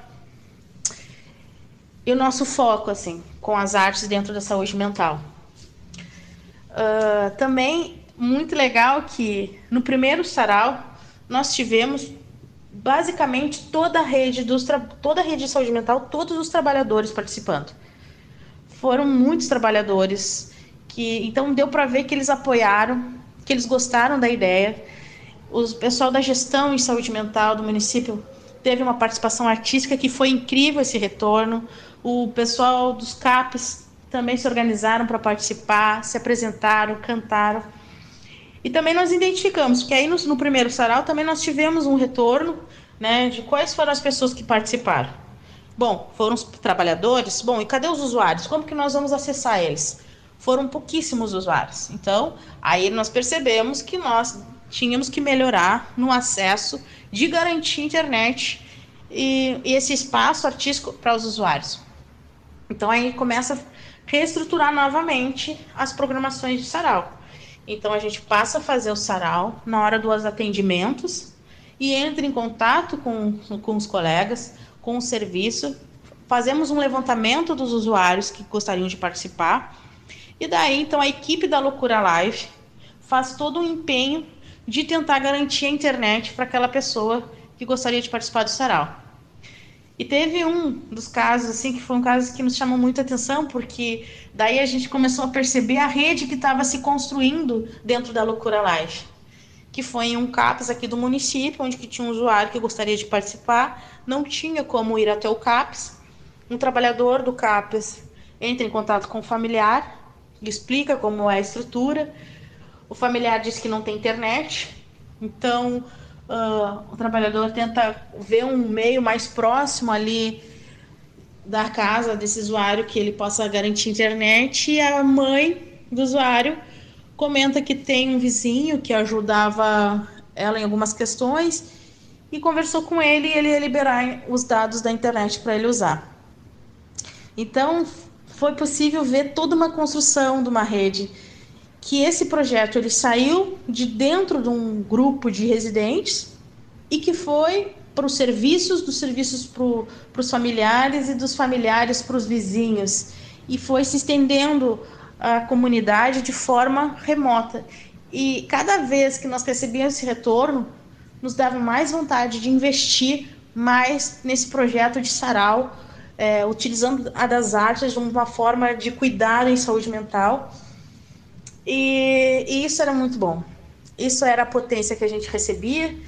E aí a gente viu uma nova forma de experiência em ser residentes em tempos de pandemia. Isso foi um movimento totalmente novo e também um movimento muito singular de um programa de residência, onde que investe numa forma uh, de ser residente numa forma online. E a partir daí, já no terceiro sarau, a gente recebe um retorno de que estava sendo insuficiente só um sarau a cada dois, três meses que nós estávamos conseguindo organizar.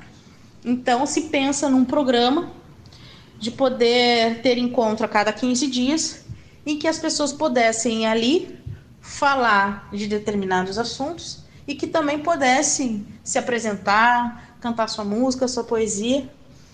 Então, nós passamos a construir um roteiro novo com um programa chamado Encontros da Loucura Life e que tem um objetivo de a gente define um assunto, né? A equipe define um assunto que gostaria de falar, a gente vai atrás desse tema, organiza o primeiro bloco com esse tema e depois o segundo bloco é tratado de uma forma mais poética, mais artística. E então o programa ele tem um tempo de uma hora, envolve todos uma organização que depende do grupo de roteiristas. Esse grupo de roteiristas é composto pelos usuários e oficineiros é, e residentes que se encontram toda semana para pensar nesse roteiro. Uh, também uma parte de publicidade, de criar folder, de fazer divulgação. Então tem todo um movimento. E hoje a Loucura Live, ela está no programa de residência e já tem a terceira geração de residentes que está compondo esse projeto que é a Loucura Live. E, e é incrível, assim, é muito bacana de ver. Nós éramos os residentes de 2019, estamos em 2021 e a Loucura Live hoje continua existindo com força, acreditando basicamente nas artes e no cuidado em liberdade, acreditando que para a gente poder fazer acontecer junto, nós precisamos também nos escutar, nós podemos, precisamos escutar também os nossos sofrimentos. A gente precisa parar em algum momento para promover saúde para entre nós, colegas, para poder estar tá garantindo cuidado para o outro também.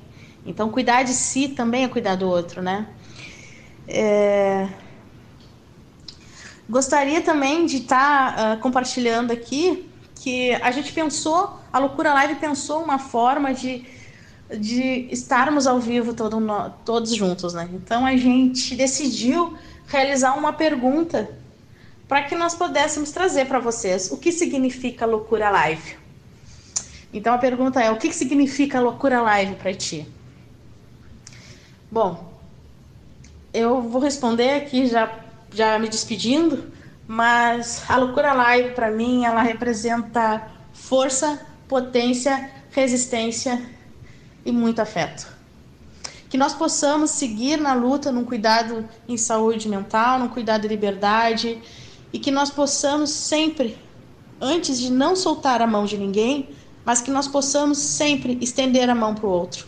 E agradeço imensamente a Érica, a Samuel, a toda a equipe aqui da Rádio Literária por estender a mão à equipe da Loucura Live e que nós possamos estar conectados e daqui para frente que possamos fazer muitas programações do sul ao norte, do norte ao sul e todos os cantos possíveis. Um beijo e um abraço a todos vocês. Seguimos e fora Bolsonaro. A Loucura Live, ela nasceu da saudade. Foi uma saudade entre todo um grupo, toda uma troca de corpos, uma troca de afetos, um compartilhar de gente, de ruas, de caminhos. A Loucura Live nasceu disso. Para mim, são todos esses caminhos e esses encontros que a gente vai percorrendo que hoje nós sustentamos essa loucura que é o amor por esse movimento, por essa página, por essa amizade, por esses encontros e desencontros. Porque é nessas vivências que a gente troca vida, que a gente produz vida. A Loucura Live para mim é isso. É que desde o seu nascimento ela já veio transformando todo um cotidiano e hoje eu não consigo pensar em viver sem estar nesses movimentos junto com o meu coletivo, junto com a minha gente, junto com todo mundo, porque a vida não é sozinha. A vida, ela sempre foi e sempre vai ser vivida escorrendo no coletivamente. Olá, Samuel. Eu me chamo Cristina, sou integrante da equipe da Loucura Live e gostaria de dizer que a Loucura Live para mim é um espaço para a gente rir, brincar, trocar afetos, saberes, histórias e sempre com a premissa do cuidado em liberdade. Tá aí, né? Tivemos o pessoal é, do projeto, né? Loucura Live transbordando arte coletiva, né? Essa galera aí que a gente agradece né? E é, com certeza, né? Essas serão novas pontes que estão se construindo, né? E o professor Ricardo, né? Como sempre, fazendo essas pontes. Então a gente agradece demais a participação, a colaboração de vocês aqui no nosso programa. Encerramos o segundo bloco, né, Erika? E como sempre a gente encerra com música. E a música de hoje do terceiro, do segundo bloco, né? é, do Chico César Beradeiro. Já já a gente volta com o terceiro e último bloco.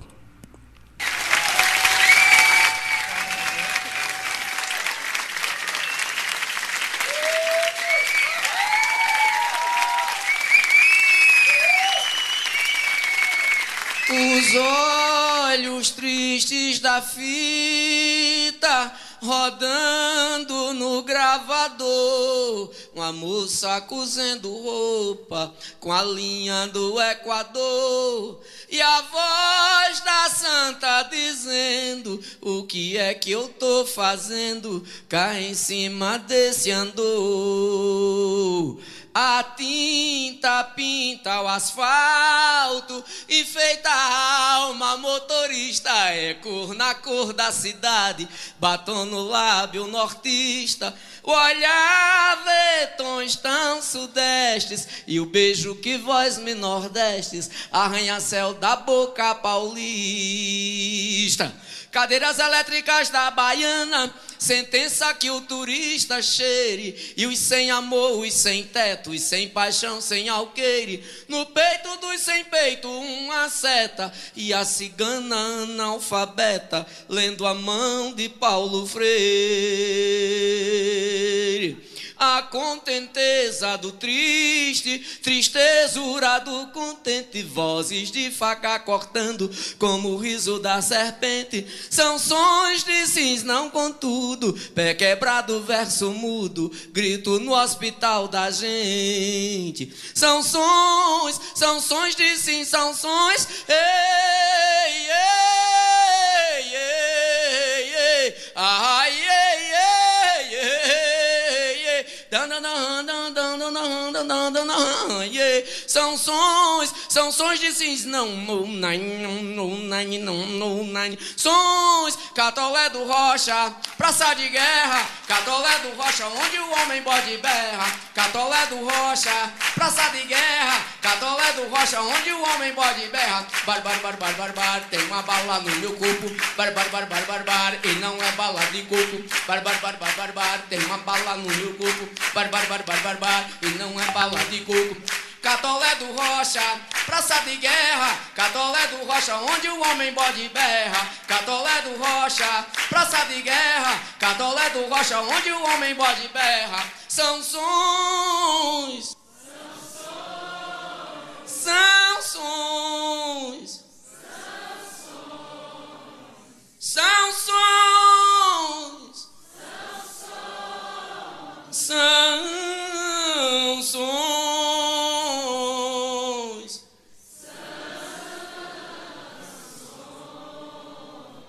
Sansões.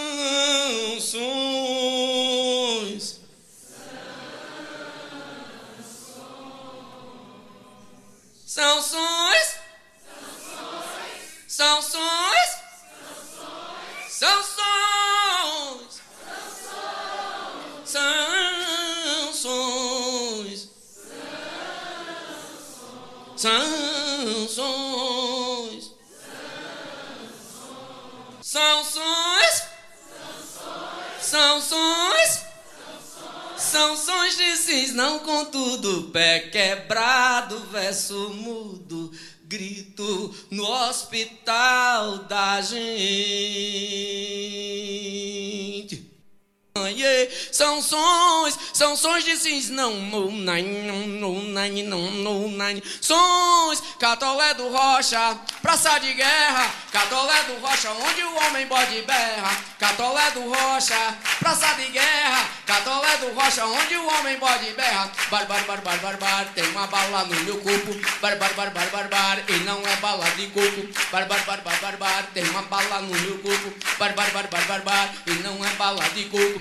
Catolé do Rocha, praça de guerra, Catolé do Rocha, onde o homem bode berra. Catolé do Rocha, praça de guerra, Catolé do Rocha, onde o homem bode berra. São sons, são sons, são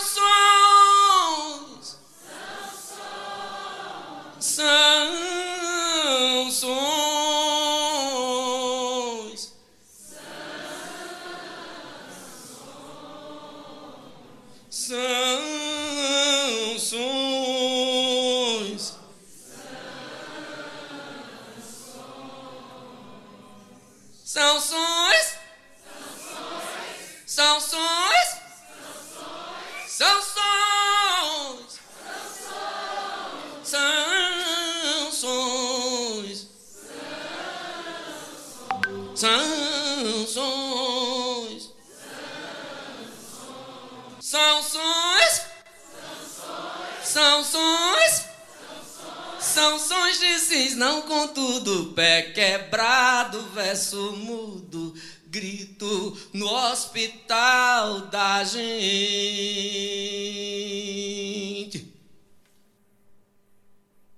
Tá aí, estamos de volta aqui com o terceiro bloco, né? E completando aqui a fala do pessoal da Loucura Live, né? Tivemos é, tivemos as primeiras falas, né? Infelizmente tivemos um, um pequeno problema aqui é, na edição, né? Mas a gente vai é, completar a fala dos demais participantes, né? A gente pede desculpa ao pessoal, né, da Loucura Lives, Live, é, mas é, a gente vai dar continuidade aqui, né, a, a fala do segundo bloco do pessoal da Loucura Live. Vamos na sequência aqui, já já a gente fala, passa para os demais pessoal do terceiro bloco. Por enquanto vamos dar continuidade, né? Uh, vamos ouvir os demais membros, né, da do projeto, né? O projeto uh, Loucuras Lives, né? Transbordando arte coletiva. Então sejam bem-vindos aqui ao nosso programa. Muito boa tarde. Oi, Érica. Oi, Samuel.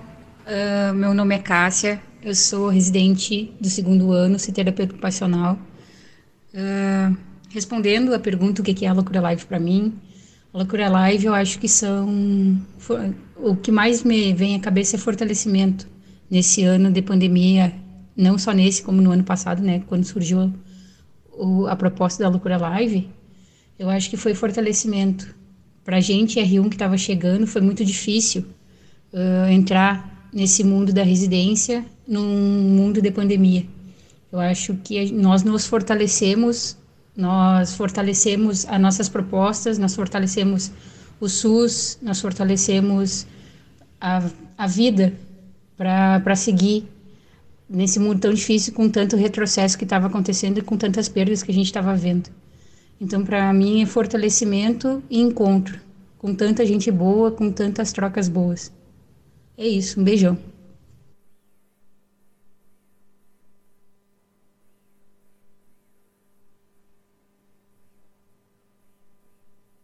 Olá, Érica. Olá, Samuel. E eu me chamo Marlon Trovador Galdério. Eu sou integrante da Loucura Live, eu sou oficineiro do Gerapua, eu sou membro da Nau da Liberdade.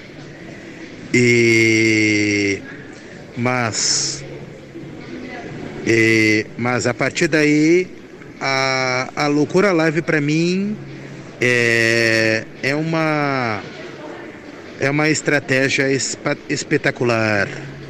É uma um, a loucura live para mim é um palco virtual, um palco de atrações e de de shows e e também é uma uma uma, um círculo de amizades.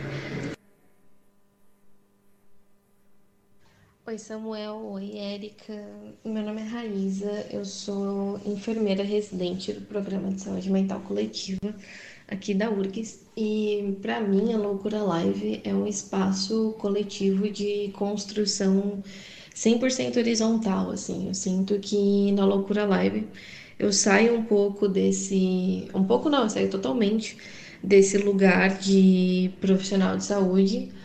E ali todo mundo que está nesse espaço, nesse coletivo, tem a mesma, a mesma posição, assim, não tem essa diferença de ah, eu sou profissional, eu sou usuário. Não, tá todo mundo junto, todo mundo dá ideia, todo mundo pensa junto, todo mundo constrói junto. E para mim é muito gostoso fazer parte disso, assim, de estar de tá nesse processo.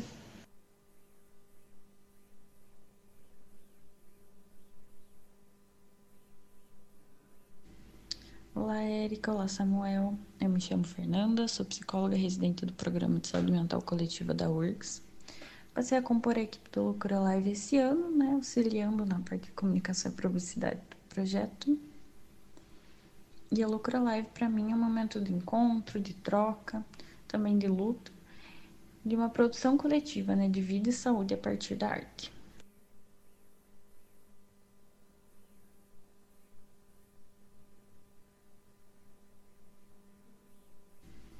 Olá, Érica. Olá, Samuel. Eu me chamo Fernanda, sou psicóloga residente do Programa de Saúde Mental Coletiva da URGS. Passei a compor a equipe do Loucura Live esse ano, né, auxiliando na parte de comunicação e publicidade do projeto. E a Loucura Live para mim é um momento de encontro, de troca, também de luta, de uma produção coletiva, né, de vida e saúde a partir da arte. Olá, Érica. Olá, Samuel. Eu faço parte aqui de um grupo de tratamento mental no interior de São Paulo e, e também sou responsável pela criação da, da das ideias que a gente faz para programação da Loucura Live. E a Loucura Live para mim é um espaço de grande importância de, de para ter conhecimentos e de conhecimentos além dos que eu já possuo, acrescentar novas ideias, novos pensamentos, uma nova visão sobre o que é a loucura, entendeu? E a loucura live é esse espaço de troca de, de experiências, de troca de, de tempo. Por isso me faz bem.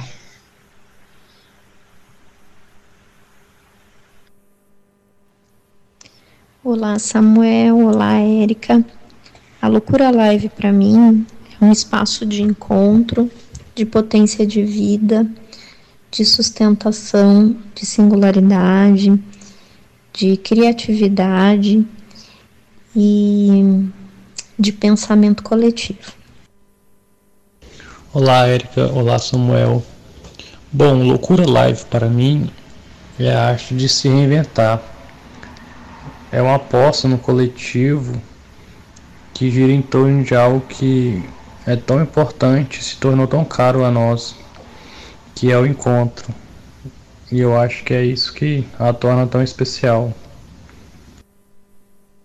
Tá aí, né? É, tivemos o, toda a turma da Loucura Live transbordando arte e coletiva. A gente agradece mais a participação de toda essa turma, né? Trazendo aí esse belo trabalho, né? Uh, e com certeza, com certeza, né, o nosso espaço está aberto para vocês trazer mais é, projetos bacanas como esse, né, Erika?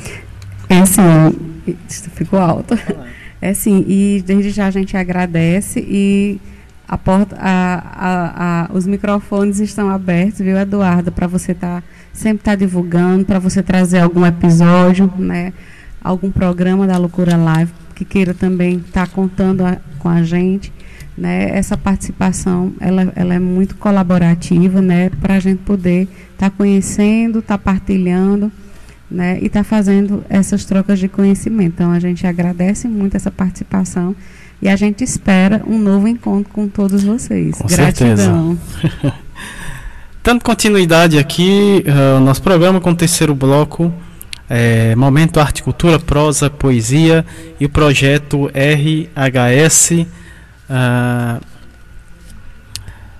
Prosa RHS, né? E o projeto também Nordestinados a Ler, ambos quinzenalmente aqui conosco. Hoje é dia do projeto Prosa RHS, né? E vamos ter a fala da Maria Luísa Sardenberg, ela que é psicóloga no Hospital do Servidor Público Municipal de São Paulo e curadora da Rede Humaniza SUS São Paulo, né? O tema o tema da, da Maria Luísa. Ela vai falar sobre a leitura do post A Menina do Cartaz de Jaqueline Abrantes, nossa querida Jaqueline Abrantes. Não é isso, Érica? É sim, Samuel. A gente agradece, né? É, eu vou pedir licença a vocês, né? É, a gente hoje está na, na programação da feira e a gente hoje vai dar continuidade ao saúde na feira. Então, Isso. vou me despedir de vocês. Um abraço para todo mundo. Gratidão por todos aqueles que colaboraram, estiveram aqui conosco, né? É, foi um bom encontro e a gente espera novamente reencontrar vocês né, em outras oportunidades, em outra, em outra, fazendo parte da nossa programação. Gratidão. Gratidão. É, pois é, vamos dar continuidade aqui, enquanto nossa amiga Érica Formiga vai estar lá na feira gravando o podcast Saúde na Feira. Dando continuidade, né, como eu falei, vamos receber agora a Maria Luísa Sardenberg.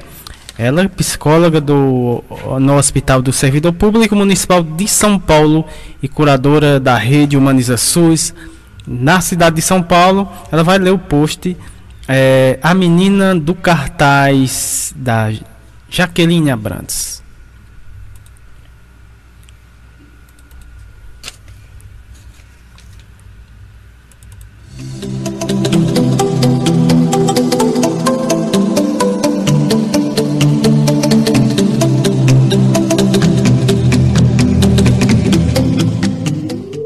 Bem-vindo à Rede Humaniza SUS. Mais conhecida como RHS, é a rede social dos trabalhadores, gestores e usuários do SUS, que atuam cotidianamente com o desejo de fazer um sistema único de saúde com equidade, acesso universal e cuidado integral à saúde. A Menina do Cartaz, post de Jaqueline Abrantes em 2013 na Rede Humaniza SUS. Ela inicia dizendo: Sinto uma espécie de gratidão pelas pessoas que me presenteiam com pequenas histórias. Gratidão que parece ser atravessada por um sentimento de inquietude e impulsividade. Um desassossego que só cessa depois do esforço de registrá-las, de ver no escrito um pouco que seja do vivido, a tentativa de desafiar o tempo em sua velocidade, poder contrariá-lo na sua efemeridade, com o exercício brincante de esticar as palavras, pode ser um modo de expressar essa gratidão pelas histórias que me contam. Ela havia aceitado, mesmo que a contragosto, dar aqueles plantões noturnos no hospital público da cidade vizinha. Ali, para ela, plantão é pressa, pressa e solidão. Solidão povoada por medos, medo de que algum acidente grave aconteça, medo de que faltem os fios de sutura, medo de não ter o analgésico, medo que alguém morra em suas mãos. Pois aquele era um desses plantões em que tudo parece ter esperado a noite de sábado para acontecer duas vítimas de acidente, um queimado, uma criança. Já era alta madrugada quando finalmente pensou em parar para um café. Porém, ao atravessar o corredor, depara-se com um casal que acabara de chegar. Uma senhora de cabelos grisalhos, aflita, massageava o peito do marido sentado displicentemente na cadeira de rodas. Reconhecera os dois moravam na mesma cidade que ela, cidade onde atua no PSF, no Programa de Saúde da Família. A mulher relata que ele se queixava de uma forte dor. Ela se apressa em verificar a respiração, pulso, medir pressão, auscultá-lo. Nada alterado. Pergunta-lhe onde está doendo, o que está sentindo. Apressa-se em saber como chegaram, porque ele está na cadeira de rodas. A mulher responde: É que lá na entrada tiraram ele da ambulância direto para a cadeira. E ele tranquilamente sorri, nem responde. Tinha os olhos fixos na parede da sala. A médica continua o exame. Não visualizando nenhuma alteração, insiste em apalpá-lo. Continua. Onde há dor? E ele, com o rosto voltado para a parede da sala, apenas diz: é mimosinha demais. Quem? Apressa-se em perguntar, perguntar irritada. E ele devagar, devagar, num tempo que contrariava o tempo dela, aponta para a parede. A menininha do cartaz. Elas voltam os olhos em direção ao lugar apontado, fixado com fita adesiva na parede da sala. No amarelado cartaz de campanha de vacinação, onde não se identificava nem mais a data, uma criança exibia por alegria. A imagem a fez parar. Ignorando a irritação da mulher para com o marido, disparou a pergunta que puxaria o fio de uma conversa mais calma. Sente saudades da neta? Precisou assentar o seu tempo no dele. Parou ao lembrar que há tempos devia-lhe uma visita. Caminhou a passos lentos pela noite em que ele precisou sair para sentir a chuva, as ruas. Parou no momento em que ele preparou dentro de si a viagem na ambulância, na dor da falta, dor que só se suporta quando compartilhada. Ao se despedir, prometeu-lhe a visita, mas antes de apressar-se novamente, Lançou o olhar em direção à parede vazia da sala. Sorriu lembrando a imagem dele agradecido, carregando debaixo do braço a alegria que saltava do papel. A menina poesia feita sem palavras, a mimosinha do cartaz.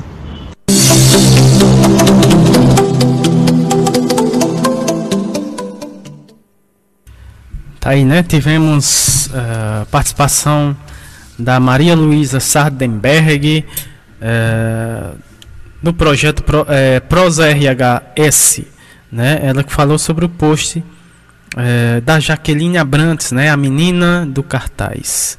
Muito bacana, né? A gente agradece todo o pessoal, a Maria Luísa e toda a equipe da Rede Humaniza SUS.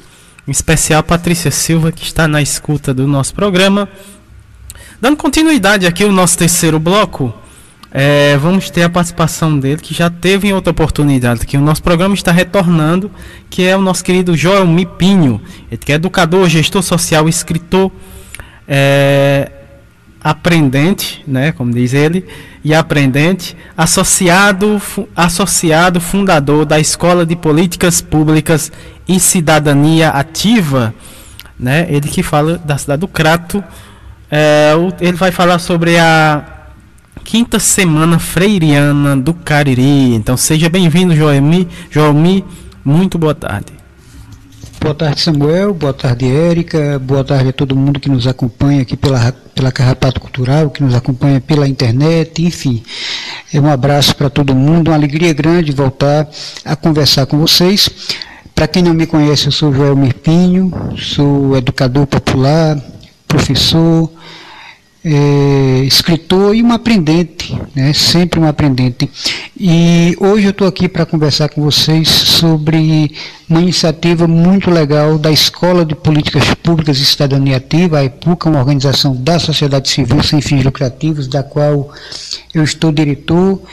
É, junto com várias outras pessoas, e esse ano nós realizaremos a sétima edição da Semana Freiriana do Cariri. O Freiriana é uma referência ao educador Paulo Freire, e este ano Paulo completaria, se vivo né, estivesse, 100 anos. Então a gente celebra este ano o centenário de nascimento de Paulo Freire. E a edição da semana deste ano é um evento que acontece já desde 2011. Como eu disse, já estamos aí na sétima edição. E Desde então a gente vem trilhando esse caminho, esse percurso coletivo de diálogos, de reflexões sobre educação, para muito além do ambiente escolar, inspirados na, na, amorosidade, na criticidade, na contribuição no legado tanto literário quanto prático, né, na praxis de Paulo Freire. Bom, e a semana desse ano acontecerá no período de 12 a 19 de setembro. Será uma agenda que terá aí pelo menos três grandes frentes. Nós vamos ter é, a programação iniciando no domingo, dia 12, com um show de abertura do Grupo Cantigá, que é um grupo aqui do Cariri Cearense, um show belíssimo chamado Janela da Alma.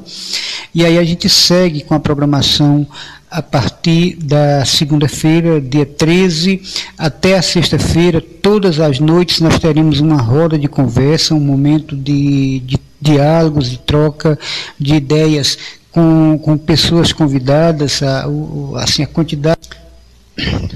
Nós teremos cinco pessoas convidadas para essa programação, na, na, verdade, uma pessoa para cada noite, é, e aí cada noite um tema, um mote da prosa. Eu vou deixar aqui para vocês o, como é que vocês fazem para acessar a programação completa. E vale a pena conferir cada programação. Você pode se inscrever para toda a agenda da semana ou pode se inscrever apenas para, apenas para aquelas atividades eh, que lhe interessem mais. Mas além das rodas de conversa que nós teremos de segunda até sexta-feira, durante o dia nós teremos, a partir da terça-feira, dia 14, até a sexta-feira, nós teremos encontros de saberes e fazeres. Serão momentos de, de partilha de experiências, né, de, de experiências vivências, vivências muito práticas, tanto de pessoas quanto de organizações, instituições, que nos seus fazeres cotidianos tem Paulo Freire como inspiração, que dialogam de uma forma ou de outra com esta contribuição, com esse legado de Paulo Freire, é, que vai para muito além da educação. Então a gente vai ter, por exemplo, o professor Ricardo Cecim trazendo a experiência, trazendo a perspectiva, o olhar da, da educação em saúde no diálogo com Paulo Freire. A gente vai ter a experiência, por exemplo, do próprio projeto Paulo Freire, que é uma iniciativa aqui da Secretaria de Desenvolvimento Agrário do Ceará, com a parceria com várias instituições e organizações, num trabalho com comunidades rurais em 31 municípios do Ceará. Então, a gente vai ter um, um, uma série de atividades que nessa linha que vão dialogar, que vão conversar sobre esse encontro entre Paulo Freire e os vários campos da, do conhecimento, da militância e da atuação, seja na formação de pessoas, seja no fazer de atividades que têm a participação, o diálogo, o encontro, a partilha como, como referências. Então, será serão quatro encontros com esta boniteza, com essa perspectiva. No sábado, dia 18, nós teremos uma agenda muito, muito especial, porque será a véspera do aniversário de Paulo Freire e nós teremos no sábado à tarde uma partilha de cartas para Paulo. O que é, que é isso?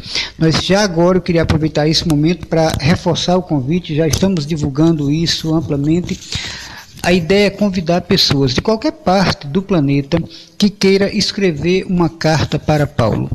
O que é que você diria para Paulo Freire hoje? De que forma você que é educador, educadora, por exemplo, ou você que é estudante, teve a sua, a sua vida como educador, como estudante, é, afetada, né, é, influenciada pelo legado de Paulo Freire? De que forma Paulo Freire conversa, dialoga com o seu aprendizado e com as suas práticas de ensino, certo? Ou de repente algum alguém que é pesquisador, né, de qualquer outra área que tem encontra em Paulo Freire uma referência, seja uma referência literária, seja uma referência da própria prática de Paulo Freire ou, enfim, você que é militante em movimento social e que encontra em Paulo Freire inspiração, animação para seguir caminhando, para seguir lutando.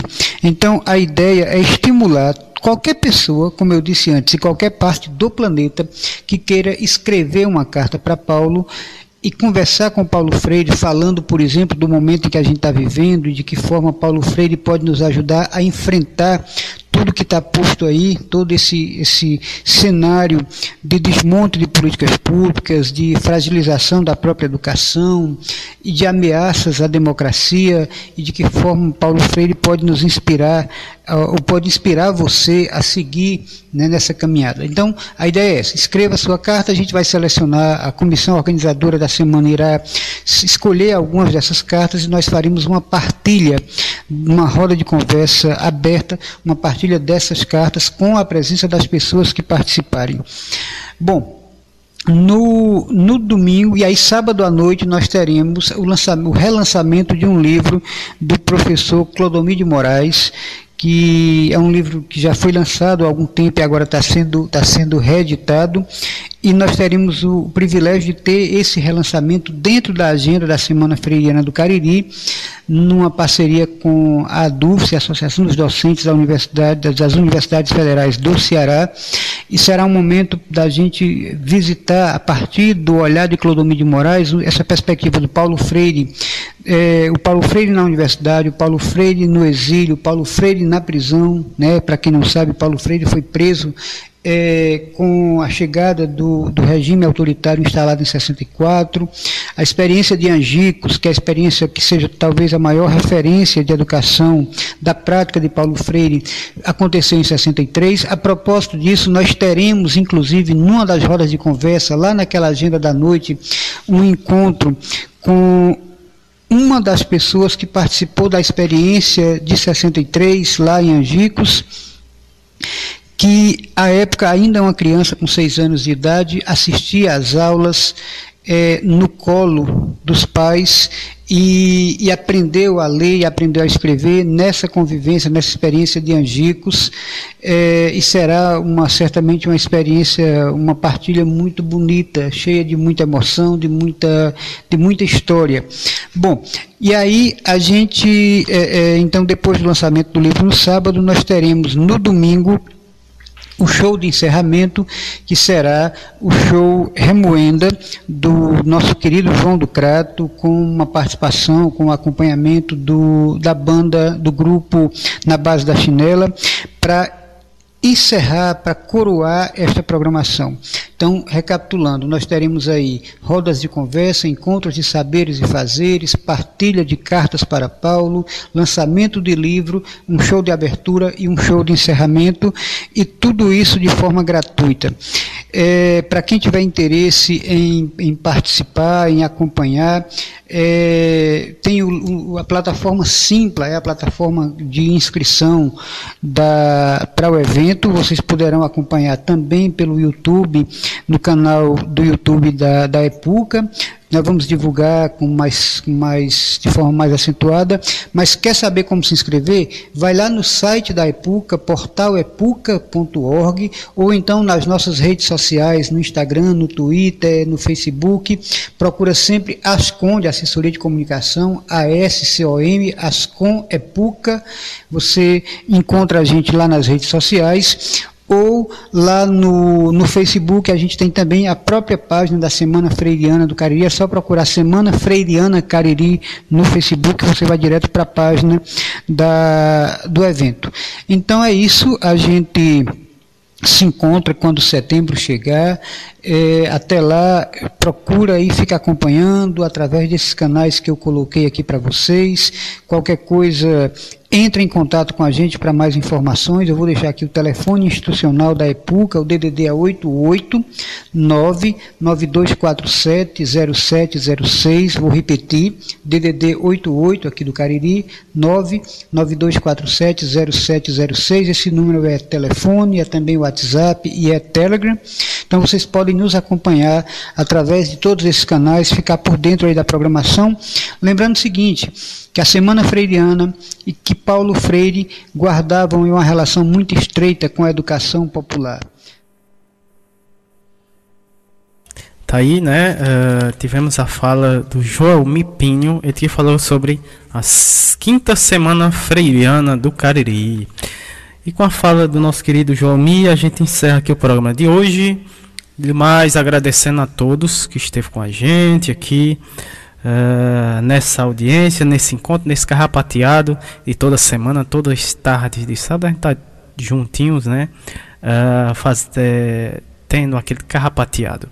Agradecemos demais o pessoal aqui da comunidade do Carrapato, os feirantes nesse momento estão aí na feira, todos os pessoal que estão acompanhando a feira, também o pessoal que nos acompanha pela internet Brasil afora, né?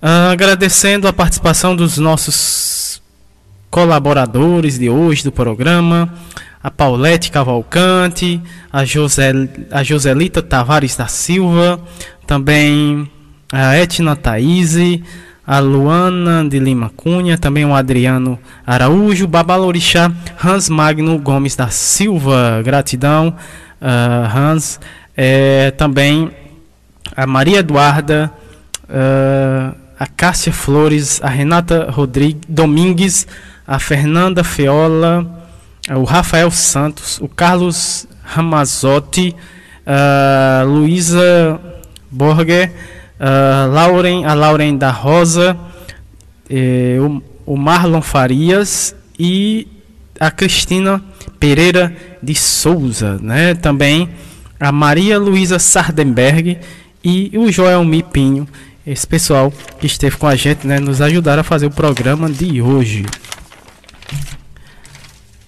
É, vamos vamos para os abraços. Vamos para os abraços. É, abraços para os nossos colaboradores, ouvintes da rádio. Uh, que nos escuta pela internet, né? Especial para Patrícia Silva, Rede Humaniza SUS, pessoal da NEPS, também do MOPS Sergipe, Movimento SUS nas ruas, é, professor Ricardo Cecim, é, Alohaine Solano, a Graça Portela, né, Fiocruz Rio de Janeiro, também a Fiocruz Brasília. É, o pessoal da Rádio Paulo Freire, gratidão está conosco também. É, o professor Sérgio Aragaki, a Margarida Pereira, né, que se encontra na feira nesse, nesse momento. Grande abraços e gratidão pela parceria. Uh, doutor Olivandro, a Jaqueline Abrantes, a Paula Érica, a Vanderleia Pulga, professor Alcindo Ferla também, o Ney Vital, o grande Ney Vital, a Keila Formiga, o pessoal da UBS 1 Cajazeiras na Paraíba, em especial né, a CS Sandro Honório, a Edinalda, a Kátia, a Gisélia, o Cícero, o Gledson né, também, a enfermeira Daiane, a técnica de enfermagem, a Dona do Carmo, as auxiliares é, de serviços gerais, a Dona Gorete e a Leia, né, a cordelista também, Andréia, lá em Mossoró, a Meire Ciomara, uh, também o professor Itamar Lages, grande abraços, o Alain, a Paula Érica já falei. A Regininha, né, da Caritas Fortaleza. Esses foram os nossos abraços especial, em especial a todos os nossos ouvintes aqui na, da comunidade do nosso Carrapato. Pois é, o nosso encontro terminou por hoje. Né? Próximo sábado estaremos mais uma vez aqui na Rádio Literária com o programa Minuto Mais Saúde. Então, gratidão a todos, é, um grande abraço e até o próximo sábado. Para encerrar, a gente vai, vai de música, né? É, da Maria Betânia. Salve as folhas.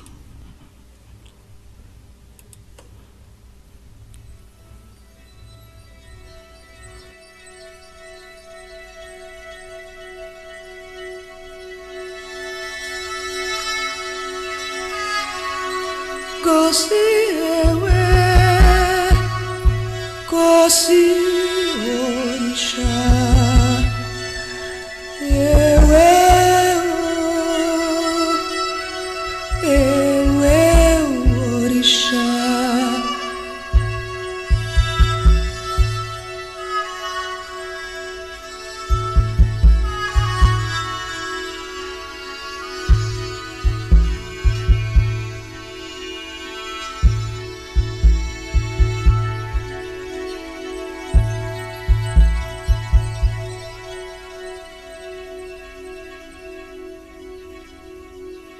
Abancado à escrivaninha em São Paulo, na minha casa da rua Lopes Chaves, de supetão senti um ciúme por dentro. Fiquei trêmulo, muito comovido, com o livro Palermo olhando para mim. Não vê que me lembrei que lá no norte, meu Deus, muito longe de mim, na escuridão ativa da noite que caiu, um homem pálido, magro, de cabelos correndo nos olhos, depois de fazer uma pele com a borracha do dia, faz pouco se deitou, está dormindo.